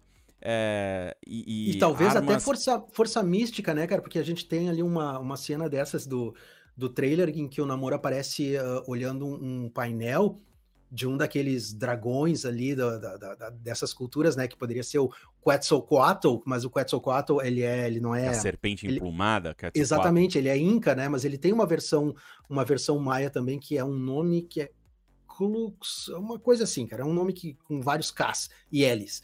Enfim, mas é, é essa mesma serpente, que é a mesma representação do, do Quetzalcoatl. Então, pode ser que num determinado momento uh, eles usem muito mais a magia e, a, e, a, e o misticismo e essa ligação com os elementos da natureza, de repente trazendo essa versão desse bicho em algum momento para lutar com a tecnologia de, de, Wakanda, né? Porque de alguma forma eles vão ter que ser equivalentes, né? Para que eles consigam, enfim, invadir o Wakanda. É, eu mais. acho que eles vão usar a força da natureza, água. Exatamente. E nós baleias, ainda alguns. Exato. E nós ainda podemos contar, né? Que os caras vão trazer a, a toda a, a trama dos, dos Anjos da Meia-Noite dos quadrinhos lá, né? Do Tanehisi Coates. Eu nunca acerto o nome dele que é uma espécie de guerra civil acontecendo dentro de Wakanda, né? Com as pessoas ali não querendo mais o reinado do Wakanda, não querendo mais um reinado e buscando um pouco mais de, de, de, de democracia. E aí uma parte das próprias Dora Milaje entram em conflito com o rei e roubam essas armaduras, que são as armaduras experimentais chamadas de Anjos da Meia-Noite, começam uma espécie de guerra civil, elas começam a andar pelo interior de Wakanda, libertando as pessoas da opressão coisas que o, que o, governo não estava olhando. Então, no final dessa, dessa run toda, a Wakanda chega a ficar em parte um pouco mais democrática, muda o sistema político de milenar de Wakanda, muda por conta do que aconteceu. E nós vamos ter a NECA, né, que vai ser a, o par romântico da Ayo, e numa das cenas ali ela aparece exatamente com essa armadura, com uma armadura igualzinha à armadura dos, dos Anjos da Meia-Noite, dos quadrinhos lá do Tanehisi Coates, Coates. Então, isso aí já é um outro elemento, né, cara, que talvez os caras dentro de Wakanda já estejam ajudando uh, o, o, governo do, do, do, dos Estados Unidos ou Atlântida, ou seja lá quem for, a fraturar, né, a, a expandir essas fraturas que estão acontecendo ali dentro do governo para que eles possam invadir a cidade. Não tem, não tem motivo para Angela Bassett não ficar tão irritada, né, cara? É, Isso cara, aí, motivo não, não vai Ela faltar. tá ali nas Nações Unidas e tem, tem coisa ali, tem coisa ali. É. Tem, é, ela tá se sentindo explorada naquele, naquela é. cena. Eu acho que aquilo ali é um ultimato, cara. É um é. ultimato, dizendo assim, ó, não se metam conosco, cara. Porque vocês não e, vão gostar. E, cara, e, e, é isso. E Wakanda, mais uma vez, vai ser o epicentro de uma invasão, né? Assim como foi a invasão da, da armada do Thanos vai ser agora vai a gente vai ter invasão desses do, do, do povo do Namor. Tem essa cena do Mbaku é, que é maravilhosa, cara. Essa cena diz tudo que você precisa saber sobre o Namor. O nível de poder do Namor tá nessa cena. Porque ele vai com esse com esse porrete aí, esse negócio que você fala, caceta, ele vai obliterar o Namor nessa paulada. E o Namor só olha aqui, ó, por cima do ombro. Uhum. Nem nossa, isso aí já diz tudo que você precisa ver. A cara dele falando assim, mano, você não é um oponente. Você não vai nem fazer cócega. Eu quero muito ver essa cena. Exatamente. versus Nossa, tem tantas coisas que os caras que eu acho que os caras podem colocar aí, velho. A própria. Eu, particularmente, falando ainda, né, da, do, do, do, Pantera Negra, eu acredito que o próximo Pantera Negra, não sei, talvez não seja, mas eu acredito que o próximo Pantera Negra vai ser a Shuri. E, na, e, no, e, a, e nos quadrinhos, quando a Shuri se tornou a, a regente de Wakanda, né, porque o T'Challa estava em coma por causa de uma armação do Doutor Destino, ela fez todos os testes, passou por todas as provações e ingeriu a erva cora coração. E quando ela foi comungar com a deusa Basti, a deusa Basti não deu a benção dela para Shuri, velho.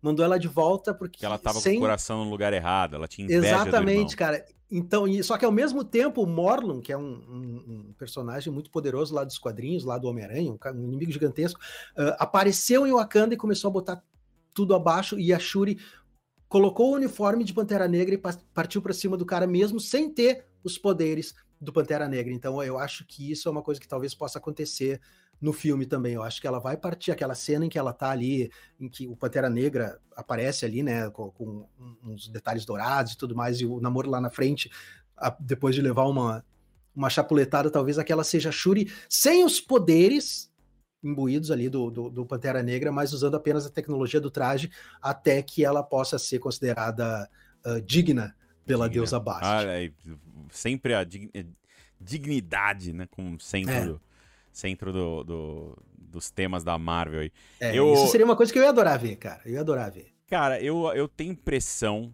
assim, pensando nisso, da falta da erva coração e tal, eu tenho impressão que é, ela vai criar mais trajes. Bom, acho que a gente vai ter mais trajes de Pantera Negra. Ou talvez esse o, o traje aí da que você mencionou, porque ela vai usar a tecnologia para armar algumas pessoas, alguns alguns personagens principais ali do universo de, de Wakanda. Tipo, sei lá, eu imagino a Okoye usando um, um, traje, eu imagino um Baco usando um traje, eu imagino ela usando um traje.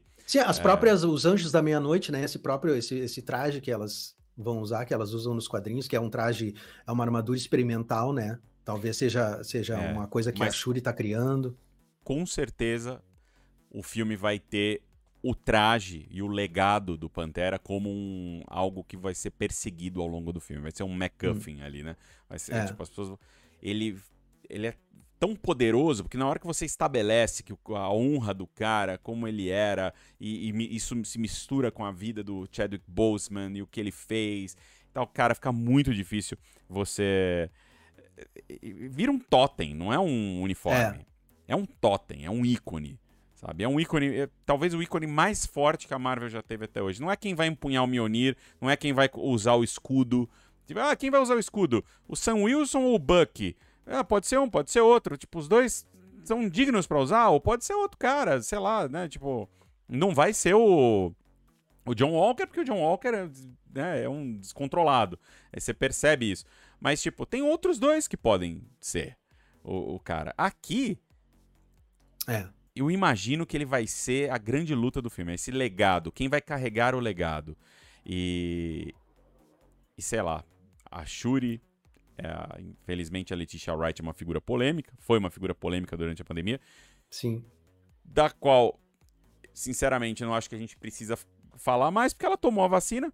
Então, tipo, eu acredito na mudança, eu acredito em, tipo, que você tem que pedir a mudança e quando a mudança vem você tem que aceitar. Falou, beleza, você, né, tipo, não vamos ficar malhando, ela, ela tomou vacina. Para entrar nos Estados Unidos, ela tomou vacina. Então, pô, tá, tá bom, para mim tá bom. Acabou, encerra aqui a história. E e aí, beleza, sabe? Tipo, mas eu não sei, talvez a Marvel. A Marvel é meio. Nessas horas ela é meio cagona, né? Tipo, ela tem meio essa. Ai, putz, virou polêmica, não quero mais isso e tal. Será que eles mudaram? Será que vai ser o, outra pessoa por conta disso? Será que vai ser a Okoye? A Okoye não, porque ela não, ela não. Será que vai ser um Baco? Porque um Baco era o cara que tava lá disputando com, com o T'Challa no começo. E é o cara que foi lá defender o Wakanda, que tava lá, o Winston Duke tava ali, né, no, no, no, contra os exércitos do Thanos, enfrentando os caras e tal. Não sei. Não sei. É. Talvez. É o, o, grande lance também é que a questão ali do, do Pantera Negra é um, o, a questão do laço sanguíneo, né? Que é da família, aquela família que vem desde tanto tempo sendo uh, fornecendo ali os, os totens do Pantera Negra, né? Eu, se, eu, se, eu, não me engano, eu não sei se é nos quadrinhos ou no filme que eles falam isso, que teria que ser alguém da família. Eu acho que é dos quadrinhos, cara. Não sei se eles botaram isso no filme. Não lembro. Ah, e, a, e, é isso, né? E aparece. Uh sei lá, tem esses boatos que a Nakia estaria grávida. É a Nakia que aparece grávida? Não, é a mãe, né? É a, é a mãe do Namor que aparece grávida. É, é, é. É que eles dão a entender, porque aparece a Nakia, daí ela tá ali, e aí de repente corta pra uma barriga, e depois corta pra um nascimento. Então, tipo, você tem nessa, nessas três cenas um. É, eles dizendo alguma coisa, né? Eles, tipo, você tem uma passagem ali, um legado, né? Tipo, nesse, nesse momento aí. Enfim. Cara, de qualquer maneira, é, lá, melhor trailer. A gente falou, não falou da Riri Williams. Exatamente. Vamos falar, da, vamos falar da Coração de Ferro antes de passar adiante aqui. É, tem ali algumas cenas com a Riri Williams, né, mostra ela, ela ali num, num navio de exploração, descendo é, ali as, em direção às profundezas. Quando você tem um navio de, de, navio de exploração, profundeza, tipo, alguma coisa ela vai fazer ali que vai despertar a ira do, do, do povo do Namor, dos, dos, dos talariquentos aí, como é que é? Os talaricos, né? O, como é que é o talocanos, os talocanos é. ou atlantes. Enfim, alguma coisa ali vai acontecer que, ele, que o namoro será despertado, a ira de namoro será despertada é, nesse momento. E acho a cena das duas se encontrando incrível. Muito eu também. Boa. Eu, eu acho muito bacana. Eu acho muito bacana também, uh, que nem a gente, a gente já tinha falado sobre isso no, ontem, né, na, na nossa live de ontem, que a gente fez só nós dois. É. Uh, que tem a, outra cena com a, com a Coração de Ferro, né, com, com a Riri Williams ali martelando que talvez seja um, uma, uma, placa de vibranium ali, né, tratada para que ela possa fazer a, a, armadura dela e no lugar onde iria o reator Arc vai um, um formato tipo de diamante de que parece também um coração e talvez daí venha o, o, o nome dela, né, o pseudônimo dela de Coração de Ferro. Mas é uma coisa que eu já tinha dito várias vezes uh, lá nos meus vídeos. Eu tenho medo do tamanho da responsabilidade que a Marvel começa a colocar já a partir de agora nessa personagem. Porque essa imagem dela martelando a armadura Igualzinho numa caverna é igual à imagem do Tony Stark lá no primeiro filme do Homem de Ferro. É como os caras estivessem, pelo menos na minha, na, na minha concepção. Não tem certo? sutileza nenhuma nessa cena. Não, é como os caras disseram, é, ó, esse aqui é o novo claramente. Homem de Ferro. Vocês querem esse elemento? Esse elemento vai ser a Riri Williams a partir de agora. Então é muita responsabilidade para ser colocada numa personagem que está entrando na barca agora, né? Sendo que nós temos também até o próprio James Rhodes, né, cara, que deveria ser o cara que ia segurar essa parte da que vai ter ali a, as guerra, a guerra das armaduras guerra e tudo isso. Armaduras, sumiu, sumiu no rolê, mas eu acho que é. na, na, D23 ela deve, ele deve voltar.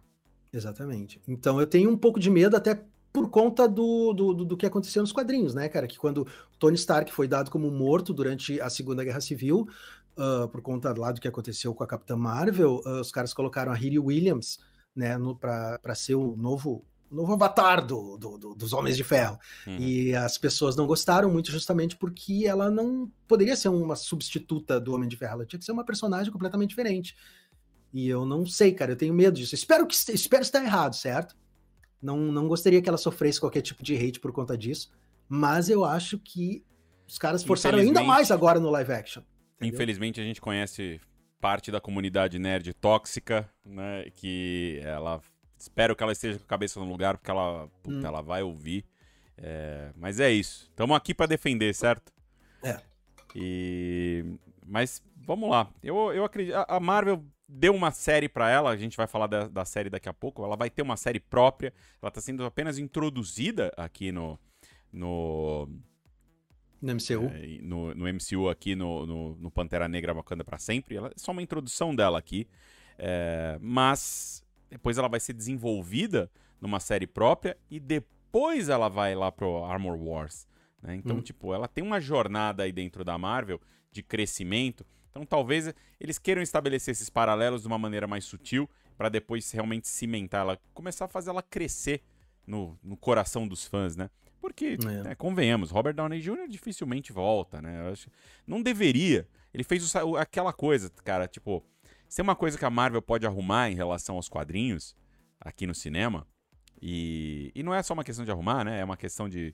É, uma, é quase uma questão de ordem prática, porque você você tem atores que envelhecem, que ficam mais caros. Então, tipo, a renovação, ela é muito parte do que o cinema precisa. Nos quadrinhos, você renova, mas dali a pouco fala, ah, não tá dando certo, volta o cara, porque você não tem nada, você não sabe, você não tem amarra nenhuma uhum. é, com pessoas. São desenhos.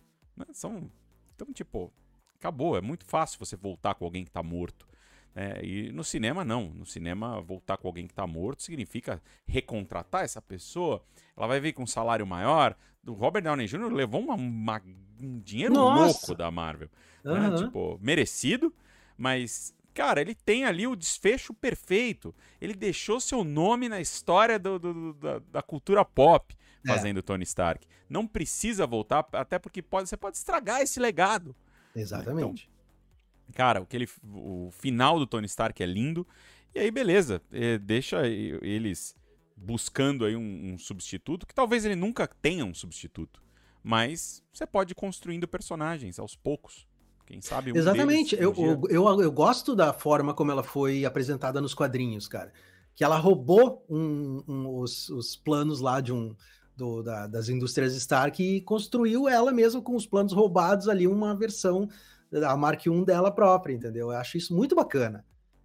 Então, eu gostaria que isso fosse aproveitado, né? Mas eu não sei. Enfim, a gente está especulando em cima de uma imagem, mas é uma imagem que chama bastante atenção, né, cara? Inclusive até ela tá de regata igual, né? Total. Tudo igual, é. Tudo igual. Bom, vamos seguir a vida aqui, que, cara, ainda tem muita coisa, velho. É, vamos voltar aqui para a nossa apresentação. Enfim, melhor trailer da San Diego Comic Con disparado. Para mim foi o melhor trailer Wakanda para sempre. Depois, é, Anéis de Poder ali, muito perto também. Muito perto não. Wakanda para sempre foi o melhor trailer disparado. Anéis de Poder também é um tremendo um trailer bom, cara. Achei incrível.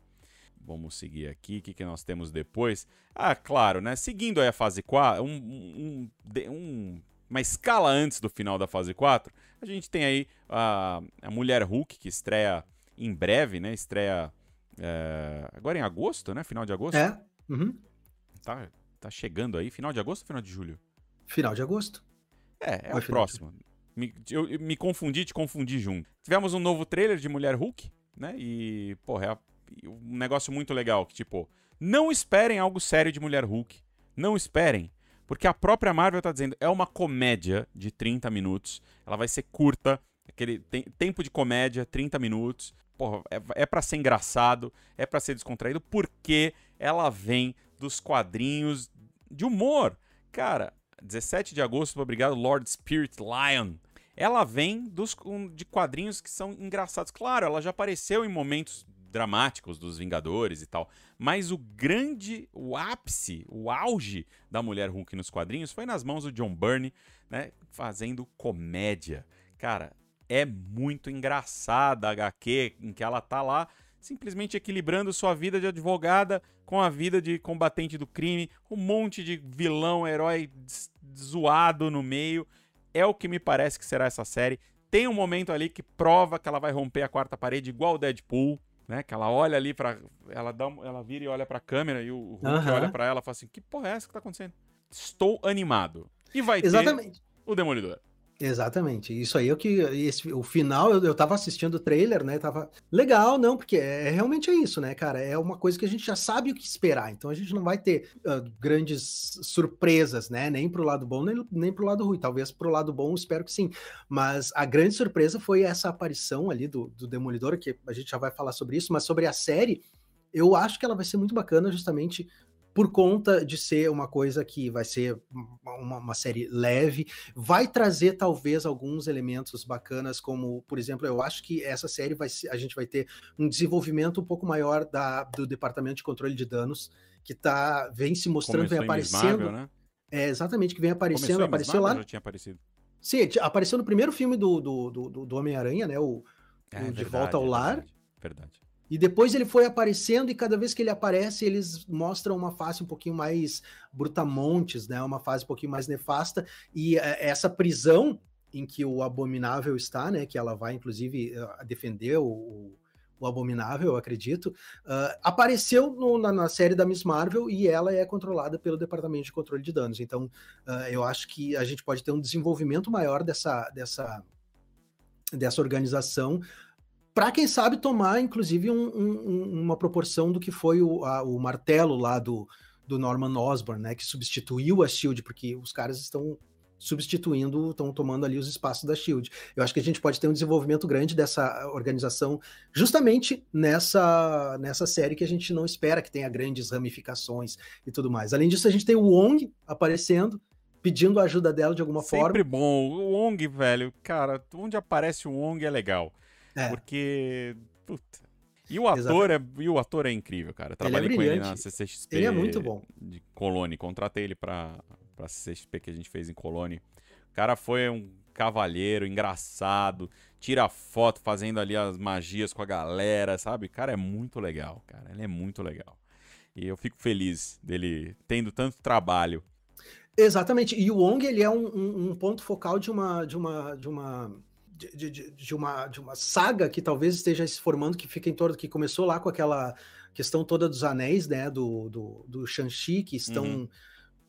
Eh, dando um sinal para algum ponto do universo, do multiverso, não se sabe, estão chamando alguma coisa, depois a, a, a gente descobriu também que no, na, na, série da Miss Marvel pode ter alguma ligação com isso, e agora ele vai chamar a, a Jennifer Walters para defender o, o Abominável, para que talvez o Abominável possa legalmente fazer parte de alguma equipe né, dos Thunderbolts, obviamente, né, mas enfim, obviamente, a gente vai ter a construção é. disso acontecendo justamente na série da, da, da Mulher Hulk. Então, eu acho bacana. E, e, uma outra coisa, né, a Marvel ficou tão grande em questão de produtos que eles podem se dar o luxo de desenvolver trilhas diferentes, caminhos diferentes, né? A gente pode ter Com justamente, certeza, a gente pode ter cara. a construção das guerras, das guerras secretas acontecendo, e ao mesmo tempo a gente pode ter essa construção dessa desse enredo envolvendo o Wong, né? Esse lado mais místico aí dos, dos Dez Anéis e do, do, do, do bracelete Com da Kamala Khan. Com certeza. Tudo que a gente espera é coerência. Tipo, é. ele está desenvolvendo um personagem de um jeito, segue ele daquele jeito. Não, né? Tipo, vamos seguir direito as coisas. Não vamos é. misturar é. muito, assim, a essência dos personagens. É, Mulher Hulk tá aí putz, tá chegando, é o próximo, tô animado. Mulher Hulk. E o Demolidor, né, cara, que tá que vai Demolidor, sua... cara. Exatamente. Demolidor, ó. Começando a fase 5. Né? Aí o Homem-Formiga e a Vespa, Quantum Mania, se tornou ali o ponto, o ponto de partida dessa fase 5. Ele vai colocar realmente o Kang como o, próximo grande vilão, era aquela dúvida, né? As pessoas tinham, falaram, cara, será que vai ser o Kang? Será que vai ser o Kang? Porque ele aparece ali no Loki, mas não aparece uma variante do Kang, não é o Kang vilãozão que a gente conhece. É, o próprio Kevin Feige falou que a gente vai ter inúmeras versões do Kang aparecendo aí ó, nos próximos anos. Lá no trailer de San Diego, né, que eles não liberaram, mas que várias pessoas descreveram, descreveram um momento em que, o, em que aparece o Jonathan Majors, né, como Kang, chegando e olhando o Homem-Formiga, né, o Scott Lang, e falando para ele: pô, você não é um vingador, eu já não, eu já não te matei antes. Que é muito bom, né? Que já diz que. Já fala do cara, já fala que ele é um. que ele é cruza zeras, que ele já. É. Faca na bota, que já matou Vingadores, que ele já. já causou, e ele vem com uma. Com, já também com uma, um, um jeito completamente diferente, né? Do, do aquele outro Kang que a gente viu na, na primeira temporada do Loki. É o aquele que permanece, né? É, que é o aquele que permanece. Eu fiquei animado, cara, tipo, é, é isso, né? Homem-Formiga a gente espera um filme um pouco mais engraçado também, porque, tipo, o primeiro e o segundo são divertidos e a gente espera que tenha uma dose de humor maior. Os caras não contratariam o Bill Murray para fazer um. É o Bill Murray, cara, tipo. Tem que ser engraçado, né? O Bill Murray não é, até fazendo drama, que é o Encontros e Desencontros, lá o Lost in Translation, ele, ele, ele é leve, ele é mais leve. E, e os caras revelaram que o Modok vai estar no filme. Isso Porra. vai ser demais, cara. Isso é Isso uma coisa que eu demais. também não, não imaginei que fosse acontecer. E uh, já tem informações sobre o Modok, né? Que tu chegou a me falar. Não sei se tu vai se não é um. um é, existe, o, existe o boato que seria. que o Modok seria o Corey Stalk, né? É mas é um boato, eu não, eu não, a gente não sabe. Que é o cara lá do primeiro Homem-Formiga, né? Que, que é, é o, o, Jaqueta Amarela. O Jaqueta Amarela, que ele seria. Ele teria também ido parar no, no universo quântico. E aí, de alguma forma, a, a mente dele ali, a, a, sei lá, a essência dele, o corpo distorcido dele seria transformado no Modok, é bem diferente, né? Porque o Modok, nos quadrinhos, ele é ali o líder da Ideias Mecânicas Avançadas, né? Da IMA, que é um grupo terrorista super tecnológico que construiu o Modok, que é essa cabeçona voadora aí e tal. E aqui eles, eles adaptariam o Modok para algo criado no, no, no, no, universo quântico. E o filme aparentemente vai se passar muito mais no universo quântico do que os outros, né? Que só Isso é uma cenas. coisa que eu quero ver demais, cara, que eu acho que vai ser muito legal de ver. O reino do, do Kang, né? Com a, a cidade dele que tem vários pedaços que ele trouxe de várias eras diferentes, assim. Isso é uma coisa que eu acho que vai ser muito legal de ver. Tem muita coisa, pois muita é. história bacana para colocar. Tô animado também, cara. Tipo, esse aqui é outro filme que promete. É, não liberaram nada, talvez mostrem alguma coisa, né, no, na D23. Então, pode ser que liberem alguma coisa. Com certeza vão liberar mais coisa na D23, outros trailers e tal. É, e depois do, do Homem-Formiga e a Vespa Quantum Mania, a gente vai ter aqui Invasão Secreta. Deixa eu ver se eu coloquei Invasão Secreta aqui em é, acho que eu não acabei esquecendo do Invasão Secreta de colocar. Não, coloquei. A gente volta para Invasão Secreta, mas vamos seguir no cinema. O Guardiões da Galáxia Volume 3, que também que vai trazer o Adam Warlock, que vai trazer o Adam vai trazer Warlock, o o, o Alto Evolucionário, é, que é o o cara, né, o ator é, foi o Chuck Woody e Woody que ele fez lá o, o um do agente do né, pacificador. Né, principal do pacificador, que é maravilhoso o pacificador, cara. Não sei se você gostou, eu amei. Eu adorei. Nossa senhora, adorei Nossa, aquela adorei. série. Adorei. adorei. É, eu vi você até fazendo cover da, da é, música. da música. Uhum. É verdade, você fez um cover da música de abertura. Cara, é bom demais, cara. É Pela primeira demais. vez na minha vida, eu não pulei nenhuma vez a abertura eu também, da série. Eu também, cara. Eu assisti os, todas os as aqui, vezes. É, os inscritos do canal também falavam, quando eu fazia o review, eu dizia, cara, eu simplesmente não consigo pular a abertura. Não, não tem, tem como, como pular aquela abertura. É bom é demais, é cara. Muito bom. É incrível, incrível. É. E, enfim, o Auto Evolucionário, que é um personagem importante também do, do, do, universo Marvel, mas muito ligado ali a Feiticeira Escarlate, ao Pietro, né? E aqui vão mudar tudo, ele vai ser um, é, um personagem cósmico, né? Não vai ter relação com Feiticeira Escarlate, com Wanda, com Pietro, com nada disso. É, espero ver a, a, a, a vaca, né? ele tem aquela... Como é que a é o vaca nome da que vaca? cuidou da Wanda. É a, a... é a vaca que cuidou da Wanda, é a, é a Bov... Ah, eu não lembro Como o nome é da vaca. Bovna? É Bovna, Bovna. Bovna? É. Bovna de bovina, nunca tinha pensado nisso, meu Deus do céu, a Bovna. Ai, Marvel, Bov. Pelo amor que, de e Deus. E a, a própria origem do a própria origem do Rocket, acho que vai estar tá atrelada ao auto evolucionário, né? Que nos quadrinhos a, a, a, a origem dele é diferente, mas eu tô, tô tô, tô, tô animado também. Legal, Embora né? eu deva confessar que eu achei, que nem a gente falou, né, cara, que eu achei estranho eles colocarem o cara ali já com a roupa dele direto ali na, aparecendo na, na no, no, palco da Comic Con ali é, com aquelas cara, luzes de serviço branca, né, acabando com toda a Mas magia. isso, meu amigo, isso é isso é um problema em San Diego. San Diego não investe é, em tecnologia de espetáculo. O palco lá é tipo, eles deixam a Warner fazer um super LED lá, que todo ano é o mesmo, mas o palco não tem grandes é, implementos tecnológicos. Você chega o estúdio, ele não consegue usar nada. Ele tem luz de serviço, tem a luz branca para lá, a luz branca para cá. Então, que era algo que foi uma das coisas que eu quis mudar muito na, né, quando nos meus anos como diretor de, de, de palco da, da CCXP, que eu falei, não, precisamos ter um espetáculo, a gente precisa transformar as pessoas num, em astros do rock aqui. Deuses, né? Aquela, é. Eles precisam passar aquela, aquela vibe. Precisamos colocar luz, legal, a gente colocou luz de show. Dei muita sorte também, porque foi isso em 2014, quando a gente fez prim o primeiro evento, o cara que montou o palco, que era o, o pessoal de uma empresa chamada Army, é, Army Pro, esses caras eram, só faziam show, só faziam balada, festa. E aí o cara montou, falou, ele falou assim, ô Érico, pô, trouxe umas luzinhas a mais aqui porque, é... cara, acho muito triste, só luz branca e tal. Daí eu falei, ah, é, pô, que legal. Daí o cara me mostrou, eu fiquei louco. Daí comecei a ver o que, que eles tinham e tal. Então eu dei sorte de contratar um cara de festa que abriu minha cabeça logo no primeiro ano. E daí a gente começou a trazer mais e mais e mais luz. Terminou 2019, o último ano que eu fiz. Cara, a gente tinha, acho que eram quase 200 luzes de, de moving lights e tal, de, de recursos, de coisas.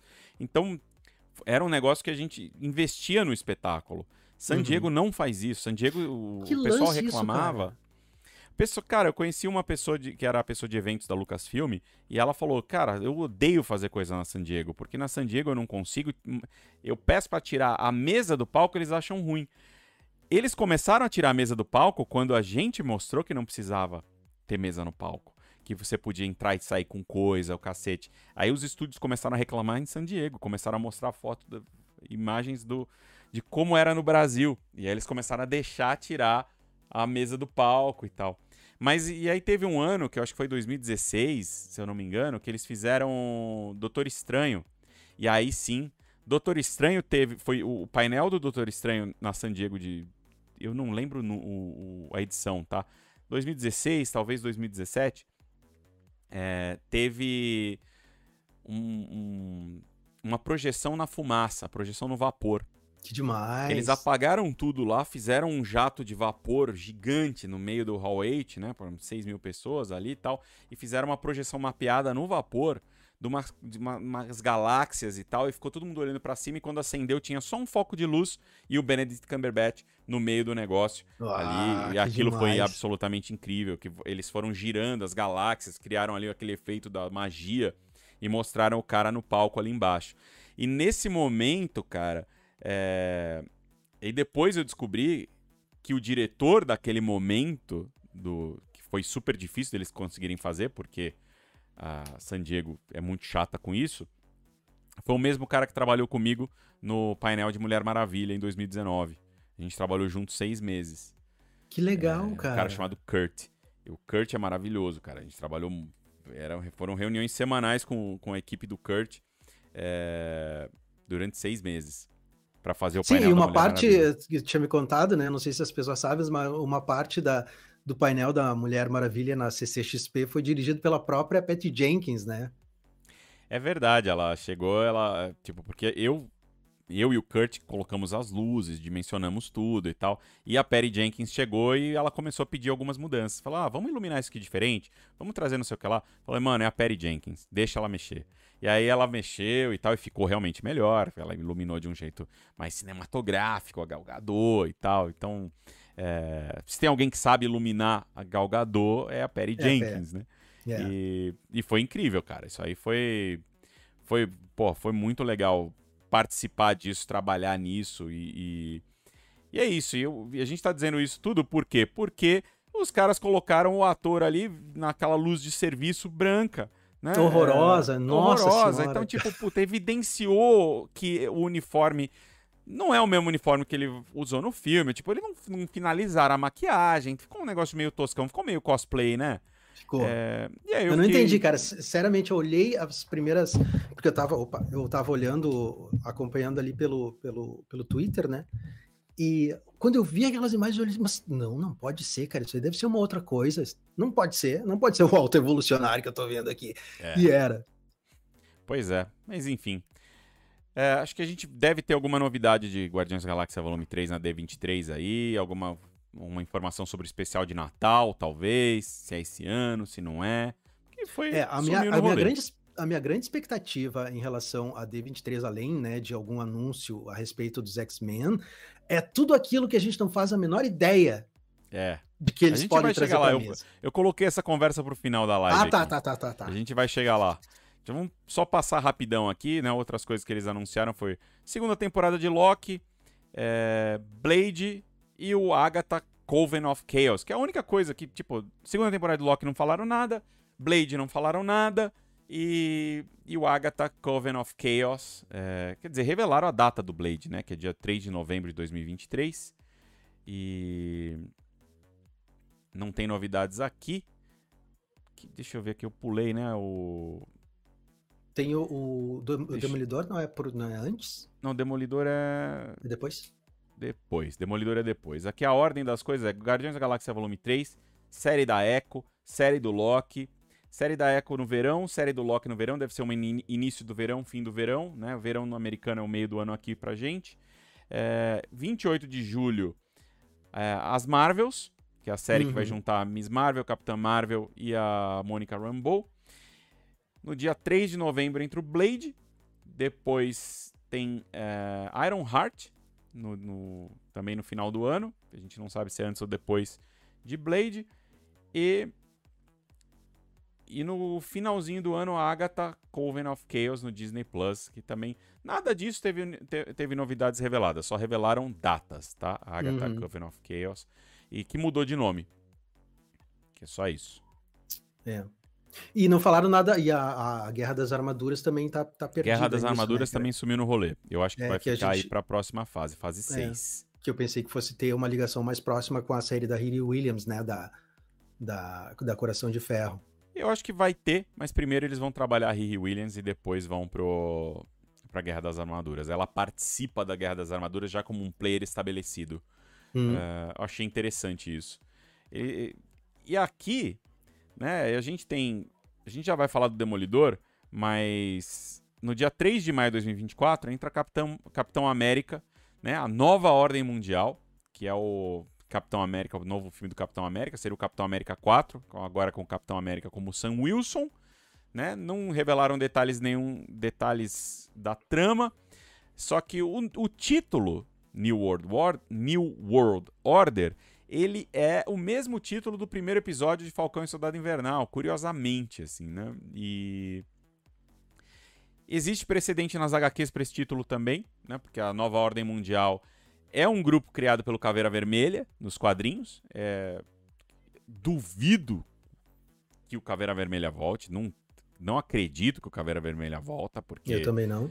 Cara, o, o destino do Caveira Vermelha no, no MCU é muito mais. É muito mais cósmico, maior que qualquer coisa que eles podem trazer. Eu até fico até triste, eles podiam ter usado mais o Caveira Vermelha aqui no, na Terra antes de condená-lo ali ao, ao, ao ao cosmo, né? Místico. Mas algumas pessoas acreditam, cara, e não sei o que você acha disso, que poderia aparecer a filha do Caveira Vermelha, né? Assim. Ah, sim, sim, sim. É, eu, eu não sei, cara, porque aí teria que contar toda a história dela e tudo mais. Ela não poderia aparecer do nada, né? Eu acho muito mais fácil que seja bem mais uma, uma adaptação do nome só para chamar atenção e a gente vai ter uma coisa um pouco diferente, assim, alguma coisa. Talvez uma das coisas que a gente pode. Que, que, eu, que eu fico em duas. Como é que eu vou dizer?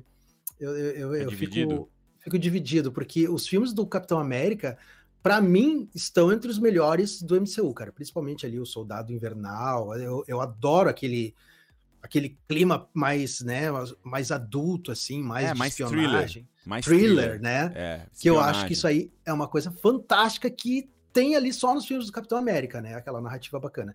E, ao mesmo tempo, as novas ordens mundiais, se a gente pensar no todo do que vai ser essas próximas fases da Marvel, será que uma nova forma, uma nova ordem mundial não poderia ter a ver com alguma questão multiversal?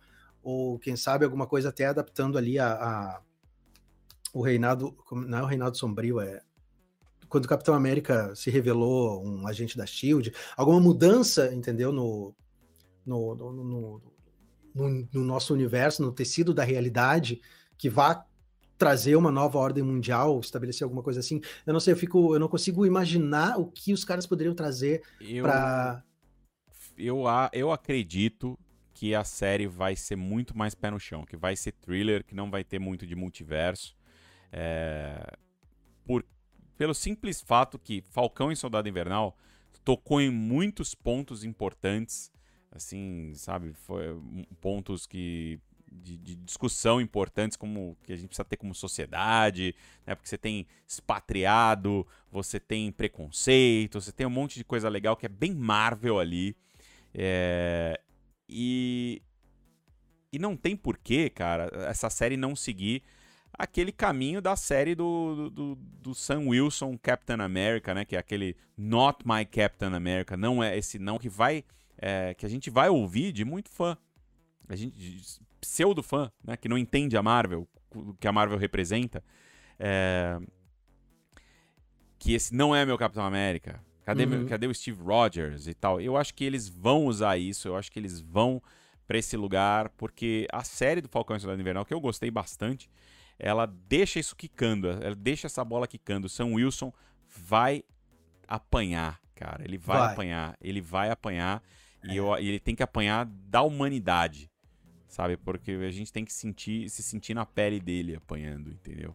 É, não isso talvez possa, pro... é, isso talvez possa ter a ver também com a, com a Sharon Carter, né, com, a, com que ela deixou ali no final. Mercadora de da... poder. Exatamente, talvez possa ser isso. E, como eu disse, cara, eu tô com duas, eu tô, eu tô dividido entre eh, no, no, com relação ao que pensar desse título da Novas Ordens The New Mundiais. World Order. É. é.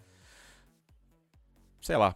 Nos quadrinhos é uma, é uma organização criminosa criada pelo Caveira Vermelha, que tem vários super vilões ali e tal. Pode ser uma, de repente, uma continuidade da ideia lá dos apátridas, né? Que, que eles começaram no Falcão Cidade Invernal. Alguma coisa assim. Não temos detalhes, mas a gente já tem um diretor, é o Julius Zona, que é o cara que. Julius Ona. Né, para o Julius Zona, parece que é uma Julius Zona, é um nome só. Mas é o cara que fez é, o Paradoxo Cloverfield, cara que já trabalhou com o J.J. Abrams e tal.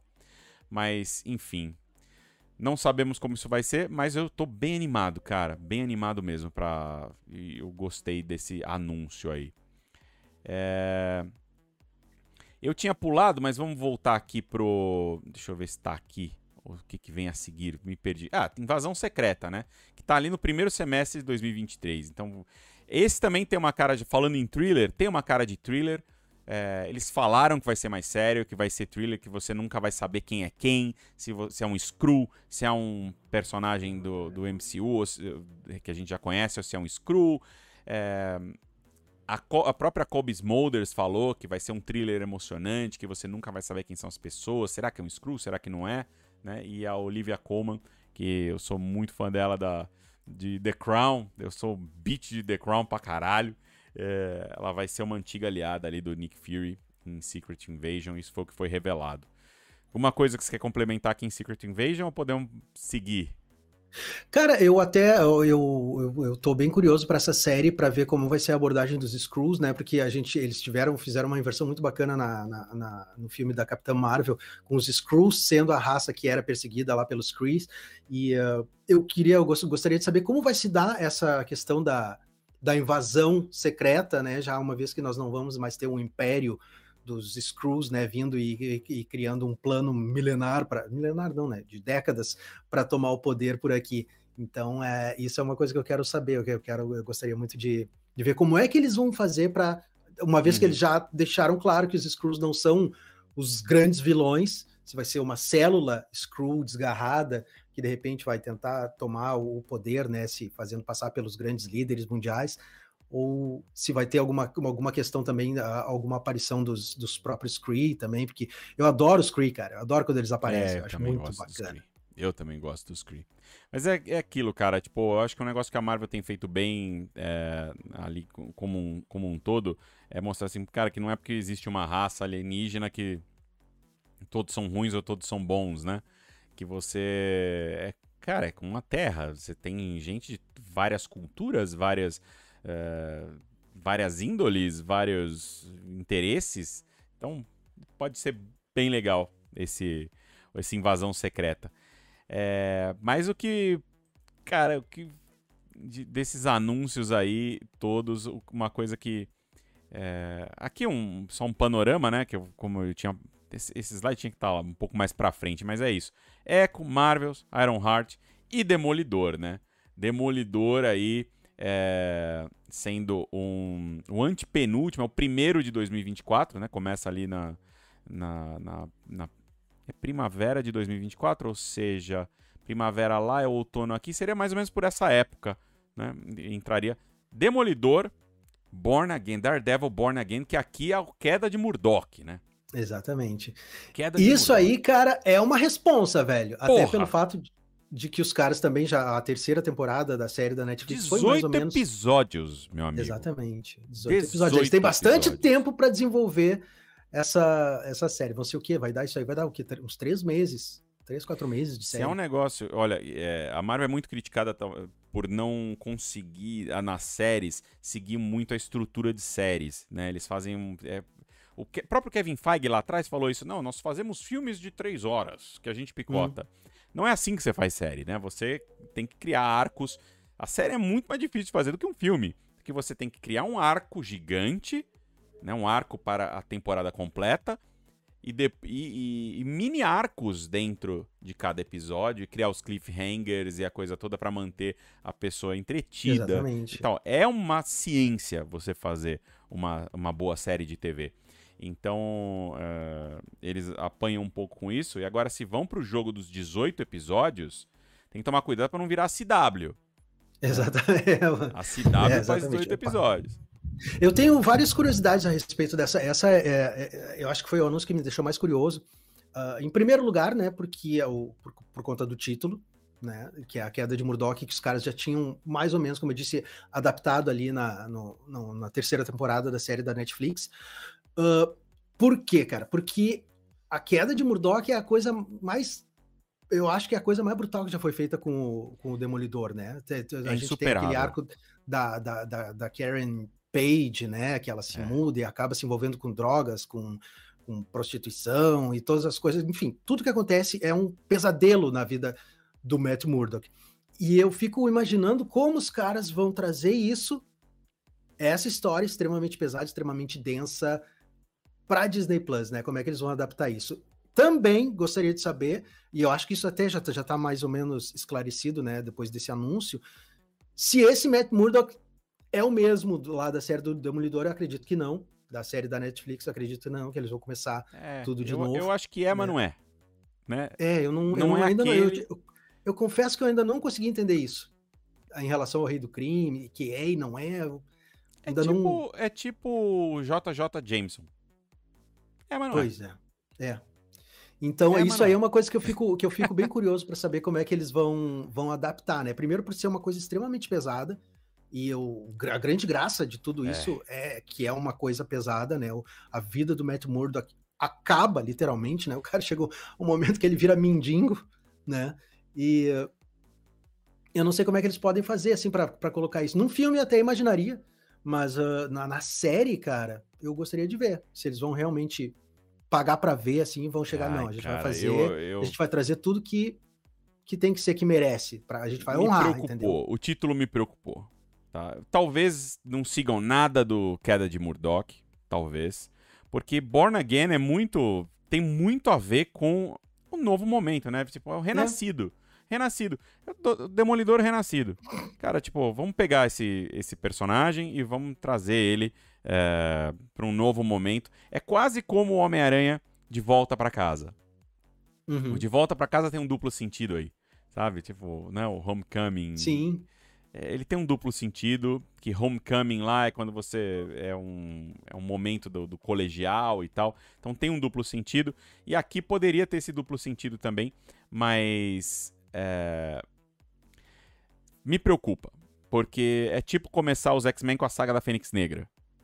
Também, exatamente. Sabe? Tipo, cara, para. Primeiro você trabalha os X-Men de um jeito que você se afeiçoa a Jean Grey de um jeito como se não De um jeito que vai doer demais que vai doer demais. E aí é, depois você faz a Fênix Negra. Primeiro você trabalha a Fênix. Primeiro você trabalha a Garota Marvel, né, a Jean. Depois você trabalha a Fênix. Depois você trabalha a Fênix Negra. É um, é. é. tem que ser uma saga, tem que ser a próxima saga da Marvel. Tem que ser uma Exatamente, saga tem que ser coisa, uma coisa que leve anos para acontecer, né? Tem que ser uma coisa uma que seja Negra. que vá acontecendo ao longo de, de, de filmes, né? De, de, assim como foi a saga, assim como eles estão tra tratando as sagas, né? A saga do infinito e agora vai ser a saga do multiverso. É. E talvez a próxima poderia ser a saga da Fênix Negra. Poderia, né? tipo, com certeza. Assim. É, outra, outro exemplo bom. Você vai começar a tratar o Craven, vai mostrar o, o, o Kraven o caçador, Craven o caçador no Homem-Aranha começar com a última caçada de Kraven? Não, né? Nossa, não. cara, assim, ó, quanto a, a, essa. A esse, a esse eu universo. Não, não, não, eu não, não estou falando do, do, universo aracnídeo da Sony. A gente pode fazer essa live. Sim, sim, sim, tá. A gente, vai passar, a gente vai passar quatro horas aqui só malhando. É, eu não tenho força para malhar Cara, é absoluta ausência de esperança. É assim que eu me sinto. Não tem. Não tem nenhuma esperança, nenhuma. Aliás, só para esclarecer aqui que os filmes do Homem-Aranha, eles não aparecem, eles não costumam aparecer nessa timeline da Marvel, timeline de anúncios da Marvel. Pode Sim. ser que eles agora apareçam, complementem com os filmes do Aranha, né? Mas os filmes da Sony, do Aranha Verso, Universo Aracnídeo, sei lá como que eles chamam, o Spunk lá da, da da, da Sony e a Marvel não vai nem tocar nisso. Elas não vão falar. O Kevin Feige não vai falar a palavra Morbius. Não vai, não, não vai sair da. Né? Hora de mor... Como é que eles é, estão fazendo a piada? Morbing de... time. It's morbing, morbing time. E aí, ó, ó, ó a dança, ó. Podemos fazer a dança aqui. Dança do vampiro. Cara, it's morbing time. Nem vamos falar disso, pelo amor de Deus. A gente pode fazer uma live só pra malhar esse negócio. Pode, e, pode. O, e o final e o grande finale, né, da fase 5. É, depois, aí, 2014, a gente começa com o Demolidor, vai para Capitão América New World Order e entra um filme que deve ser muito relacionado ao Capitão América New World Order, porque é isso, é um, é um ramo que surgiu ali também em é, Falcão e Soldado Invernal e o filme da Viúva Negra, que é nada menos que. Opa, caraca, pulei aqui, nem sei como. Thunderbolts. Thunderbolts. Thunderbolts. Thunderbolts, eu vou deixar o convite aqui para vocês, né? Que não temos grandes informações, a não ser que foi é, revelado o que todo mundo já sentia, né? Que sair, ia sair um filme dos Thunderbolts, porque bo, introduziram a Condessa Valentina, né? A grande é, Julia Louis-Dreyfus. Aliás, você sabia que ela, ela, é, ela... Outro dia eu falei, Julia Louis-Dreyfus é bilionária. E alguém me corrigiu, falou, não, Érico, ela é muito bilionária. Ela não é, é bilionária. eu não sabia disso. Ela é muito bilionária. Ah, ela é filha de um... Ela é filha de um... Do, do, do, a família dela na França é tipo dona dos laboratórios Dupont, sabe? Uma coisa assim, é bizarro. Nossa! É, ela é muito bilionária. A pessoa me corrigiu, falou assim: não, ela não é bilionária, ela é muito bilionária. Ela é muito rica, velho. E, e como se ela precisasse. É, já se não fosse suficiente ser bilionária de berço, Seinfeld tornou ela multimilionária. Né? Porque, é. cara. É. A Elaine. Elaine. Elaine. Minha série de comédia favorita de todos os tempos. Mas eu vou deixar aqui o convite. A gente nem vai se estender sobre Thunderbolts, porque o Gustavo e eu fizemos é, vídeos ali sobre Thunderbolts, explicando uh, o grupo, explicando os players possíveis, explicando caminhos que eles poderiam tomar. Mais uma coisa que eu acho que a gente pode só citar aqui, né? Então assine o meu canal aqui, do canal da Ruro, assine o canal do Gustavo Cunha, procure esses vídeos dos Thunderbolts que você vai entender tudo. É, mas uma coisa que a gente tem que dizer, que eu vi algumas pessoas perguntando, cadê os Vingadores Sombrios? Eu não acredito nos Vingadores Sombrios. Exatamente. Eu, eu, acho que eles vão fazer mais ou menos um, um, um, papel de Vingadores Sombrios, mas Vingadores Sombrios, na verdade, são os Thunderbolts com uma outra capa. É. Entendeu? Que nem outra eu tinha falado. Né? Exatamente. Eu achei que em algum determinado momento eles fariam uma espécie de desintoxicação ali dos, dos Vingadores, passando por os Vingadores Sombrios, para que depois a gente tivesse um outro grupo de Vingadores. Mas isso já faz um tempo, né? E agora isso aí já não está mais dentro do, das, do, do, do hall das possibilidades. Então, acho que eles vão seguir mais ou menos assim aquilo que a gente falou, né? De de repente ter algumas tramas paralelas acontecendo enquanto a grande trama cósmica ali, multiversal acontece, e os, Vinga os Vingadores Sombrios, os Thunderbolts vão vão estar tá nessa, nessa jogada aí de umas, de umas tramas um pouco mais mundanas, por assim dizer. É, é o que eu acredito também. Então, entre lá, entre lá no canal do Gustavo e procure aqui no canal da Ruro por Thunderbolts, que a gente falou muito. Muito, desse, muito. Esse grupo já. Beleza? É, vamos seguir aqui, né? Porque aí a gente entra no quê? Nela! Não, desculpa, eu errei. Eu errei. eu errei. Ah, eu vou é aí, cara, várias vezes. É o momento merchan aqui, é o momento merchan. Eu preciso lembrar aqui, cara, é, que são os últimos dias para assinar o Cinemark Club por R$ 29,90 por mês, ou seja, só R$ reais por ingresso que valem aí para qualquer dia da semana, que dão desconto em combos selecionados, sem falar que tudo que você gasta no Cinemark Club, incluindo o próprio valor da mensalidade, gera ali o dobro de pontos Cinemark que você pode trocar ali por brindes exclusivos, por pipoca, por refrigerante e até outros ingressos de cinema. Últimos dias, hein? Não me diga depois que eu não avisei, porque eu sei o que você faz. Você fala assim: "Não, falta, hoje é dia 26. Hoje é 26 ou 27? Hoje, hoje é 26. 26. Hoje é dia 26. Deixa eu ver quantos dias que a gente tem esse mês, eu não sei, são 31. Então eu não vou fazer a continha aqui do negócio aqui ao vivo, né? São 31 dias. Então você vai falar assim: "Não, tenho 5 dias ainda", você vai esquecer. Você vai esquecer e você vai perder o R$29,90. tá? Então, porque esse aqui é o melhor custo-benefício para você ao cinema é, no Brasil, tá? E por R$ 29,90 fica ainda melhor. Então faça isso hoje, não deixe para o dia 31 que você vai esquecer. Eu tenho certeza que eu te conheço, tá bom? é isso. Entre lá no app da Cinemark e, e, e assine aí o Cinemark Club. Deixa eu passar aqui. Pera aí que eu tô um pouco atrapalhado. Sim, finalmente. Fase 6, tá? É, fase 6 aqui, é, que os caras eu não esperava de jeito nenhum que fosse anunciada a fase 6 na San Diego uhum. Cara, que surpresa. Mas eu acho que eles precisaram fazer isso, porque eles simplesmente pegaram o Quarteto Fantástico e falaram assim: cara, isso aqui, vamos jogar três anos para frente. A gente não pode não falar de Quarteto Fantástico, a gente vai ser malhado aqui. Eles vão jogar tomate na gente em San Diego. Então, eu acho que por isso que eles anunciaram aí a tal do Saga do Multiverso. Né? E esses é, três filmes, né? De, são três filmes em, em 2025. Cinco. 2024, né? O, o, o, Quarteto Fantástico é 2024, é dia 8 de novembro de 2024. Finalzinho, né? Dia, dia 7 aqui no Brasil, né? No Brasil, todas as datas que a gente fala aqui no Brasil é um dia antes, exceto as séries. No Brasil, os filmes estreiam sempre um dia antes. E depois no cinema em 2025 a gente deve ter um filme em fevereiro, que não tem título ainda, que não se sabe qual é, talvez seja anunciado na D23.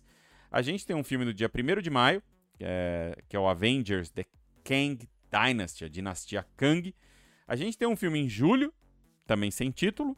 E a gente tem um filme no dia 7 de novembro de 2025, que encerra essa é, fase 6, que é o Avengers Secret Wars, que é Guerras Secretas. Então, cara, tem muita coisa aqui do, entre esse finalzinho. De, vai ser um ano absurdo nessa fase 6. Exatamente. E são. Uh, é, é, engraçado, né? Porque são três títulos aí que os caras anunciaram que tem. Uh, tirando o Quarteto Fantástico, obviamente, né? Mas que tem correspondência nos quadrinhos e que são coisas completamente diferentes, né? E ao que tudo indica, eles vão estar ligados aqui no live action. O próprio a, a, Dinastia Kang é uma, uma, uma saga ali dos quadrinhos em que o Kang vem para o nosso, pro nosso tempo ao lado do, do, do, filho dele com a nave dele, que é a estação Damocles, né? Que eles chamam, que tem até a forma de uma espada, é, e ataca as nações. É. Exatamente, e ataca a, as Nações Unidas, porque no final das contas nós descobrimos que ele está fazendo isso para salvar a humanidade, porque ele não tem escolha, e, e, é um arco muito louco, como todos os arcos do Kang, enquanto que as guerras secretas, né, são uma coisa completamente à parte disso, e, mas tecnicamente esses filmes vão estar ligados de alguma forma, eu não sei como os caras vão fazer para ligar essas duas coisas, que elementos eles vão tirar de cada um desses, desses filmes para poder juntar tudo. E o Quarteto Fantástico também, né? Que... É, como que liga, né? O quarteto. Como é que vão ligar tudo? isso tudo? É. Tipo, cara, doideira, meu. Tipo, 2020 é. e e, e 25 aí vai ser, olha, aquele o ano um ano da nerdice como e realmente como a gente talvez nunca não teve desde o, o Ultimato. Né? É, Eu acho que vai ser, cara, Secret Wars, é, Secret Wars, né? Que pô, vai ser lançado ali em novembro de 2025. É, vai fechar a fase 6? Que vai, é, vai fechar essa fase. Secret Wars, cara, é, é um.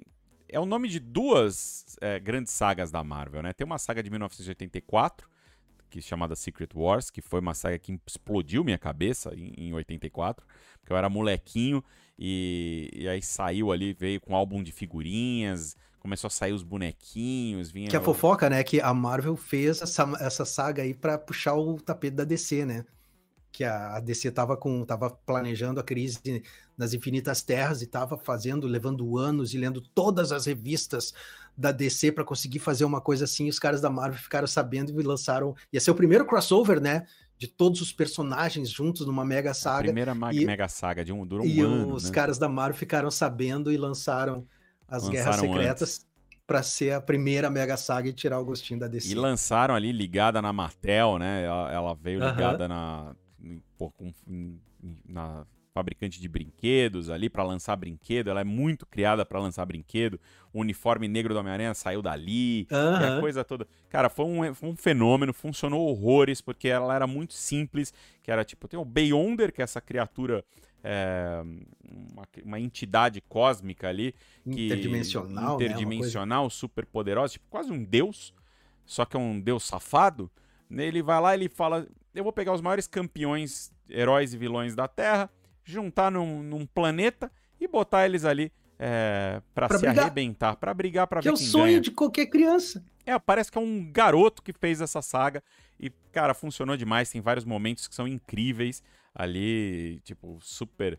Cara, tem o Hulk segurando uma montanha, tem Doutor Destino arrebentado, enfrentando os caras. Cara, a série é muito divertida. E a série voltou em 2015 com o, com o Jonathan Hickman, que é um dos grandes criadores da Marvel hoje, né? E, e com, essa, com aí essa coisa realmente de multiverso. Aí sim, ela vem com o negócio de multiverso, porque, tipo, ela serviu para pegar fragmentos que eles queriam buscar do universo, do universo Ultimate e juntar no universo 616. E eles criaram ali o Battle World, que é um mundo de batalha, com um mundo quase com uma colcha de retalhos coisas de várias épocas, de várias sagas diferentes e tal, para juntar tudo e derivar isso no é, de volta no, no, 616, completamente alterado. É um reboot light da Marvel, de certa maneira, né? Não é um reboot completo, mas é um reboot Eu adoro light. essa história, cara. Eu adoro essa é história. É muito legal. E o Doutor Destino é o grande vilão. Exatamente. Eles começaram já a, a, a, a ventilar né, as guerras secretas quando eles colocaram ali o conceito das incursões no filme do Doutor Estranho, né? Sim. Então a gente já tem já alguma coisa assim, já, já, já se imaginava que talvez os caras pudessem ir para isso. Eu imagino que as Guerras Secretas, como ela vai encerrar essa fase 6 uh, em 2025, ela possa ser o início de uma, uma nova saga entendeu? Que eu acho assim, a, a Marvel agora, ela já tá desde 2008, né? Ali lançando filmes e começou os seus, as coisas. Eu acho que é a hora de a Marvel começar a se arriscar um pouco mais, sabe?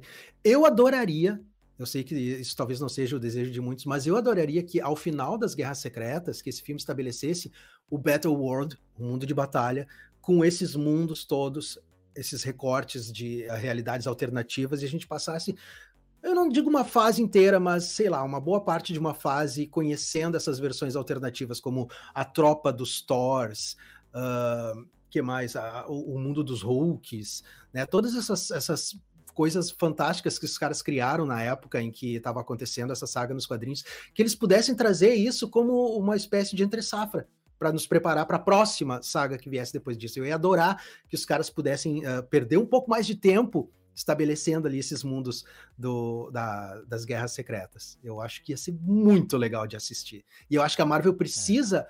trazer, dar esses passos adiante, assim, dar essas arriscadas, entendeu? Eles precisam sair um, pouco, um pouquinho mais dessa fórmula da Marvel, que já está há muito tempo funcionando, e que de algum se, se, eles não renovarem de alguma forma, eles vão começar a se perder. Eu acho que eles precisam arriscar mais e eu acho que as guerras secretas seriam uma oportunidade fantástica para eles fazerem isso, cara.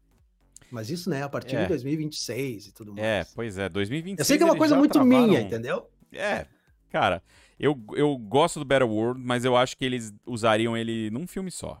Assim, talvez um filme, uma série, sabe? Uma coisa assim, que é um momento divertido ali, mas para mim tá com cara de reboot, cara. Tá com cara de, Sim, de, de reboot. Ser. Um soft reboot, como fizeram o soft reboot nos quadrinhos. Eu, eu, eu, eu tô achando que eles vão eu gostaria que não, mas eu estou achando que, que os mutantes devem entrar só nessa fase, de verdade. Eu, não, eu acho que os mutantes vão aparecer antes, como a Kamala Khan apareceu mutante, tipo... É, eu, inclusive, preparei um, um, um Borgoverso inteiro sobre isso, que vai ao ar quinta-feira, só sobre minha teoria para os mutantes é, para a fase 6 e 7 aí, como que eles é, se juntariam. Mas aqui, cara, eu acho que eles devem introduzir alguns um ou outro mutante que já estaria liberado é, e depois os X-Men mesmo, sabe, os grandes grupos mutantes, aquela coisa. O, realmente, cara, tipo momento mutante vir só depois desse reboot.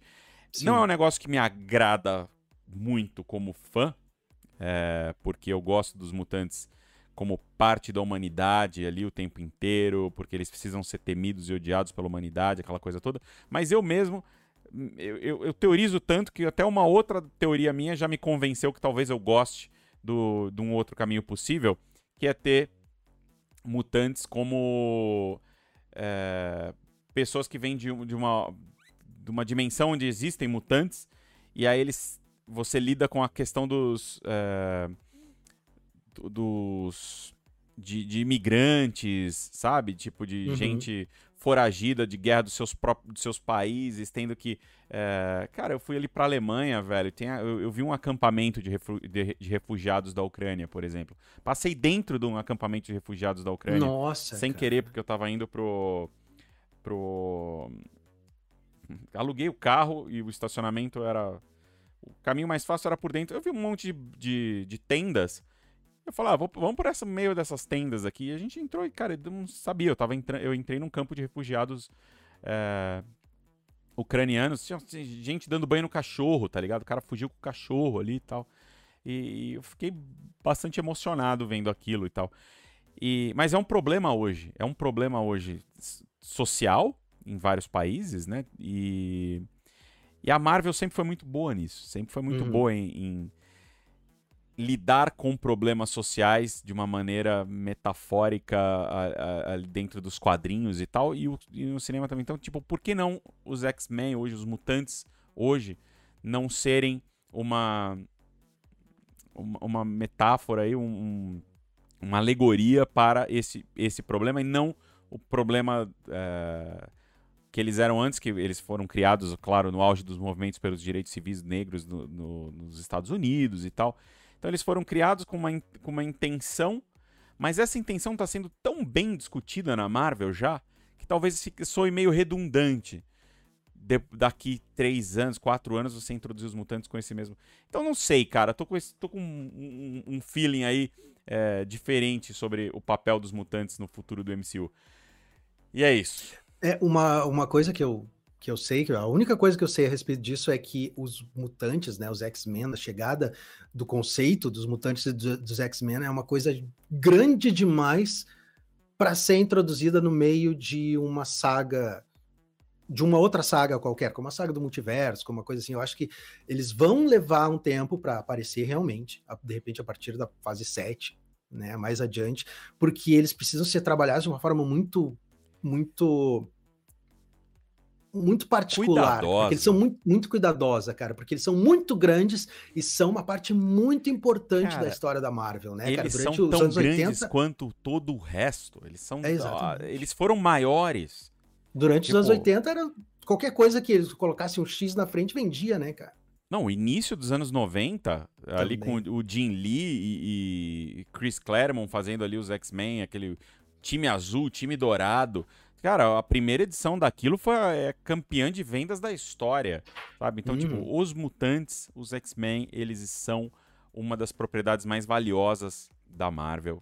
Eles vão ser. E, e, e, talvez sim a introdução deles deveria ser tratada como uma saga, como uma fase, assim como a saga do infinito, a saga do multiverso e a saga dos mutantes. Eu acho que seria muito digno você só ir pincelando que eles existem, que eles estão por aí, que Exatamente. sabe que tipo que existem alguns poucos ali, mas que tipo a grande incursão mutante viria como uma fase.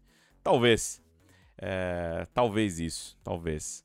Cara, e olha, e vou te falar, é, D23 tá chegando, né? Ela vem aí é, no dia, acho que dia 10 de, 10 de setembro, deve ser o dia do painel da Marvel na D23. D23 é evento proprietário da Disney, que pega todas as marcas, que fala. É incrível, cara. Eu adorei a D23. Gostei muito. Eu também. Eu, fui. eu fiz, um, fiz um meme que eu coloquei até no meu Instagram, né, cara? De, de uh, a D23 se tornou uma coisa mais bacana até que a própria Comic Con de se olhar, porque tem Star Wars, tem Pixar, tem Marvel, tem várias Disney, coisas. Disney Animation. Exatamente, né? tem, tem, várias coisas tem muito coisa. legais. E outra, né, cara? legado da Disney, tem muito. Exato. Eu, se eu fosse o Kevin Feige, cara, eu diria assim, ó, eu faria, eu estaria muito tempo já pensando em como, como apresentar essas coisas que foram apresentadas e eu daria um jeito de fazer com que as pessoas pensassem que o melhor apareceu na Comic Con e guardar o realmente melhor para essa D23, porque é o que vai agradar os acionistas, é o que né? Vai que é onde tá o Fufa, mano. É o que, que, é o que interessa para eles. Até é. porque lá é a casa deles, eles têm, uma, eles têm o um pavilhão durante dias, semanas antes do, do evento, eles conseguem preparar direito. É, eu vi coisas lá na D23 que eu nunca vi em San Diego. Por exemplo, quando eles anunciaram aquele. O Viva, Vida é uma Festa. Aliás, uhum. meu, um dos meus filmes favoritos de animação todos os tempos, Viva, Vida é uma Festa. Choro. Grandma Coco, vou chorar o resto da vida quando assistir esse filme. A vovó Coco. É... Quando eles anunciaram esse filme, eles anunciaram com um balé mexicano. Primeiro entrou, entra, entrou o garoto e o. E o. O cara que toca o violão lá, né? Que é o. Eu não lembro, eu esqueci o nome do ator. A galera daqui a pouco fala aqui.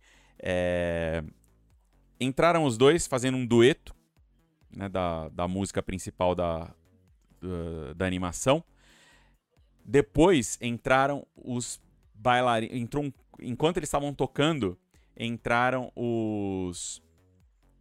Um, um, corpo de bailarinos mexicanos começaram ali a dançar e tal, ali ao som ali do Ernesto de la Cruz e todo mundo dançando e dançando e aí tipo, e aí tipo, aí teve luz, teve coisa, virou um espetáculo, o fundo ficou aquele o fundo ali do, do, do além, né, da morte do, do, da coisa. E aí criou-se o caminho de rosas na tela e teve uma chuva de pétala de rosa a que coisa demais, em todo mundo, cara. chuva de pétala de rosa tocando ali, ó. Uh, Recuerda-me lá. Mano, que coisa linda. Então, tipo, é o lugar para você fazer um espetáculo, para você fazer um negócio grandioso, onde eles controlam a coisa. Fica a 15 minutos da Disney, ou seja, você, qualquer Nossa. recurso que você precise, você pega ali traz, entendeu? Eles têm a Disney, o Avengers Academy ali do outro lado da rua agora. Cara, de 9 a 11 de setembro, D23. É o país o das negócio, maravilhas. O negócio pode ser incrível. E eu acho que eles é. têm. E eles têm muita coisa para mostrar. Eu fiz uma listinha de títulos aqui possíveis, tá? Pra gente discutir coisas que estão é, faltando aqui, tá? E caindo de maduro. Eles podem falar alguma coisa da nova trilogia do Homem-Aranha. Pode ser. Porque o Homem-Aranha é tão importante pra Marvel como qualquer outro personagem, né? Tanto que uhum. o Homem-Aranha está no MCU. Né, o, Graças a Deus, né, cara? Porque Felizmente. a hora que ele voltar pra Sony, eu não sei o que vai ser. Nossa, sei lá. Série do Nova, não falaram nada, né? Deadpool Pelo 3, amor de Deus, não falaram cara, nada. onde está? O quem mais? Deadpool 3, não falaram ah, nada. Deadpool 3. O... A série de Wakanda, não falaram nada. Que prometeram essa série de Wakanda. A série do Magnum, que ninguém quer, mas que já prometeram que vai existir. Então, tipo, tá aí. A Guerra das Armaduras sumiu do rolê. E aí tem os filmes, cara. Shang-Chi 2. Shang-Chi tem que ter uma continuação. Não aconteceu nada. Se bem que agora, como anunciaram o, o, o diretor de Shang-Chi como diretor do Dinastia Kang, já não sei se, se Shang-Chi 2 existe como um filme ou se vão trocar o diretor, não sei. Mas, pô, Doutor Estranho 3, tem que existir um Doutor Estranho 3. Você deixou ali a bola quicando com com, com, com Stephen Strange e a Clea indo ali na história das incursões. O próprio Eternos 2, cara, não tem onde se enfiar, esse, enfiar o time de Eternos sem ser um Eternos 2. Não tem. Exatamente. Né? É, outras coisas possíveis. Onde vai aparecer o Hércules? Onde vem o Hércules? Tem que ter um outro Thor para aparecer esse Hércules aí. Não pode, onde que vão enfiar o Hércules? Né? É, isso aí, cara, isso aí tá me dando. Isso aí, particularmente, me dá três tipos de medo. entendeu? Três tipos diferentes de medo. Três Outras coisas, cara, que tipo, tá todo mundo especulando sobre Midnight Suns, né? O Filhos da ah, Meia-Noite. Os caras estão lançando cara... um game. Velho, você não lança um game enchendo uma propriedade assim se você não quer explorar ela. E né? ele é lindo, cara. O trailer desse game é lindo. Tá tudo ligado, Gustavo. Tá tudo ligado. Né? E, pô, Cavaleiro Negro vai aparecer onde? Em Blade? Não tem nada a ver com as calças. Né? Tem que aparecer em outro lugar. Cadê a Jessica Jones? Cadê o Justiceiro? Cadê o Motoqueiro Fantasma? Sabe, tem muita bola quicando, tem muita coisa que não foi falada, tem muita coisa aí, tem muita lacuna para ser preenchida nesse é, aí nesse universo todo da Marvel e eu acho que a gente na D23 vai conhecer aí algum outro caminho que eles estão escondendo na manga e que vai ser foda. Eu posso posso colocar uma uma manda eu vou dizer uma, uma, que eu acho que poderia acontecer, cara. Uma, uma coisa que seria muito legal se eles colocassem, anunciassem, que tem a ver com o Quarteto Fantástico, tem a ver com Nova, tem, que, tem a ver com tudo isso, cara. Aniquilação. A saga da aniquilação com o Aniquilador e todas essas coisas, que é uma saga cósmica, que é uma coisa que tá faltando demais para a Marvel, na minha opinião, desde que eles tinham anunciado há muito tempo atrás, né, que a Marvel ia tomar um caminho mais cósmico e acabaram não tomando. Eu venho esperando por alguma coisa assim, né, para apresentar o Nova, quem sabe, pode ser apresentado através disso, pode trazer várias coisas, e até pela própria natureza do Aniquilador, né, que é uma criatura de, de outro universo, poderia ter um. um é, é, essa história poderia ter a ignição dela acontecendo dentro dessa saga do multiverso, mas eu ia adorar ver a saga da Aniquilação, porque a gente ia poder conhecer outros universos, outros planetas, né, outras uh, civilizações, assim, que é uma coisa que é muito Surfista rica nos quadrinhos prateado, da Marvel. Galactus, Surfista prateado. Cadê? É, cadê? Vem, eles vêm no Quarteto Fantástico? Tipo, eu não acho que se deveriam vir no Quarteto Fantástico. Porque Quarteto Fantástico, você vai botar o Galactus e o Surfista, você vai... É, um, é o que, que é? Um remake do Quarteto Fantástico e o Surfista Prateado, cara? Eu acho que você tem que apresentar o Norrin Red né, é, separado e depois trazer ele pra Terra, sabe? Ou fazer com que eles encontrem o surfista fora da Terra. Não dá pra você fazer a, o, o, mesmo filme que já foi feito, só que dessa vez certo, sabe? É, os caras cagaram já nessa, né, nesse. No, no quarteto, nesse sentido. O quarteto tem que ser focado em quem? Doutor Destino. Não dá pra você trazer Galactus e Doutor Destino juntos. Doutor Destino é uma força tão importante e impressionante quanto o Galactus. Você tem que tratar cada um no seu tempo, eles têm tempo, eles têm produto, eles têm onde fazer. E é isso, cara. Eu acho que a gente falou bastante, hein? Exato, agora a gente pode passar, vamos passar para a parte de Star Wars. Vamos que a D23 também, um né, cara? Acho que eles não falaram nada de Star Wars aqui no, no na, na, na, Comic Con. Acho que eles podem trazer bastante coisa também. Até porque eles têm também um evento proprietário de Star Wars chamado Star Wars Celebration, né? Logo, logo tem outro aí. Mas eu espero muito novidades de Star Wars na D23. Eu espero aí que eles mostrem alguma coisa de Ahsoka. Eu espero que eles mostrem a carta de demissão da Kathleen Kennedy. Tamo junto, Gustavo Cunha! É isso! Pelo Vai amor de Deus! Kathleen Kennedy, já deu, filha! Vamos deu, promover filha. o Dave Filoni! Promove é isso aí, cara. Promove o Filoni. E John Favor, bota de os dois lá, cara. É tão bota fácil. Eles lá, cara. Bota eles lá. Esses caras têm Star Wars no coração. Exatamente. Né? Tem Star Wars no coração.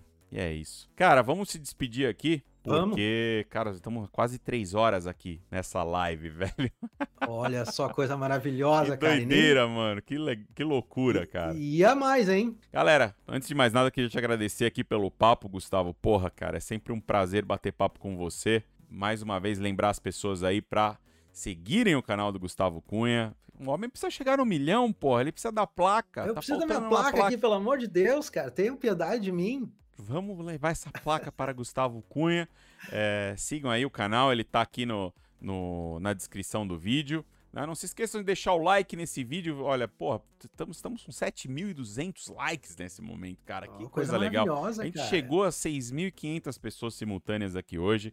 Porra, sensacional, cara. Que, que fico muito feliz aí de ter é, todo mundo é, chegado em peso para ouvir esse papo nerd. A gente ter feito a conversa toda no começo também. Muito obrigado a todo mundo que participou, que mandou mensagem, que colaborou aqui com a gente. Enfim, é isso. Gustavo, até a próxima, meu querido. Fala aí. Eu queria, da minha parte, agradecer a todo mundo que está aí a, na, na, audiência. Gostaria de agradecer demais a equipe da Ruro e te agradecer demais pelo convite, cara. E vamos fazer mais vezes, né? Porque eu tenho, eu tenho saudade certeza, de conversar cara. com um amigo. Com certeza, cara. Porra, é muito, é, é, muito divertido bater esse papo. Porque a gente no teste ontem ficamos uma hora. Sim. A gente só tinha é. que testar. Falei, Gustavo, entra aí, vamos testar o áudio, a câmera e tal. A gente testou, falei, começamos a conversar. Falei, puta que pariu. Negócio amanhã não vai prestar.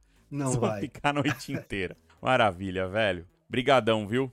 Pessoal, Pô, eu que agradeço, cara. Muito obrigado aí pela presença de todos vocês. A gente se vê aqui no canal da Ruro e no canal do Gustavo Cunha. Valeu. Até mais. Você ouviu a versão em podcast do programa semanal ao vivo Borgoverso, que é oferecido aos fãs pela Cinemark Brasil. Para acompanhar, assine o canal do YouTube da Ruro e o perfil da Cinemark na sua plataforma de streaming favorita. E até a próxima!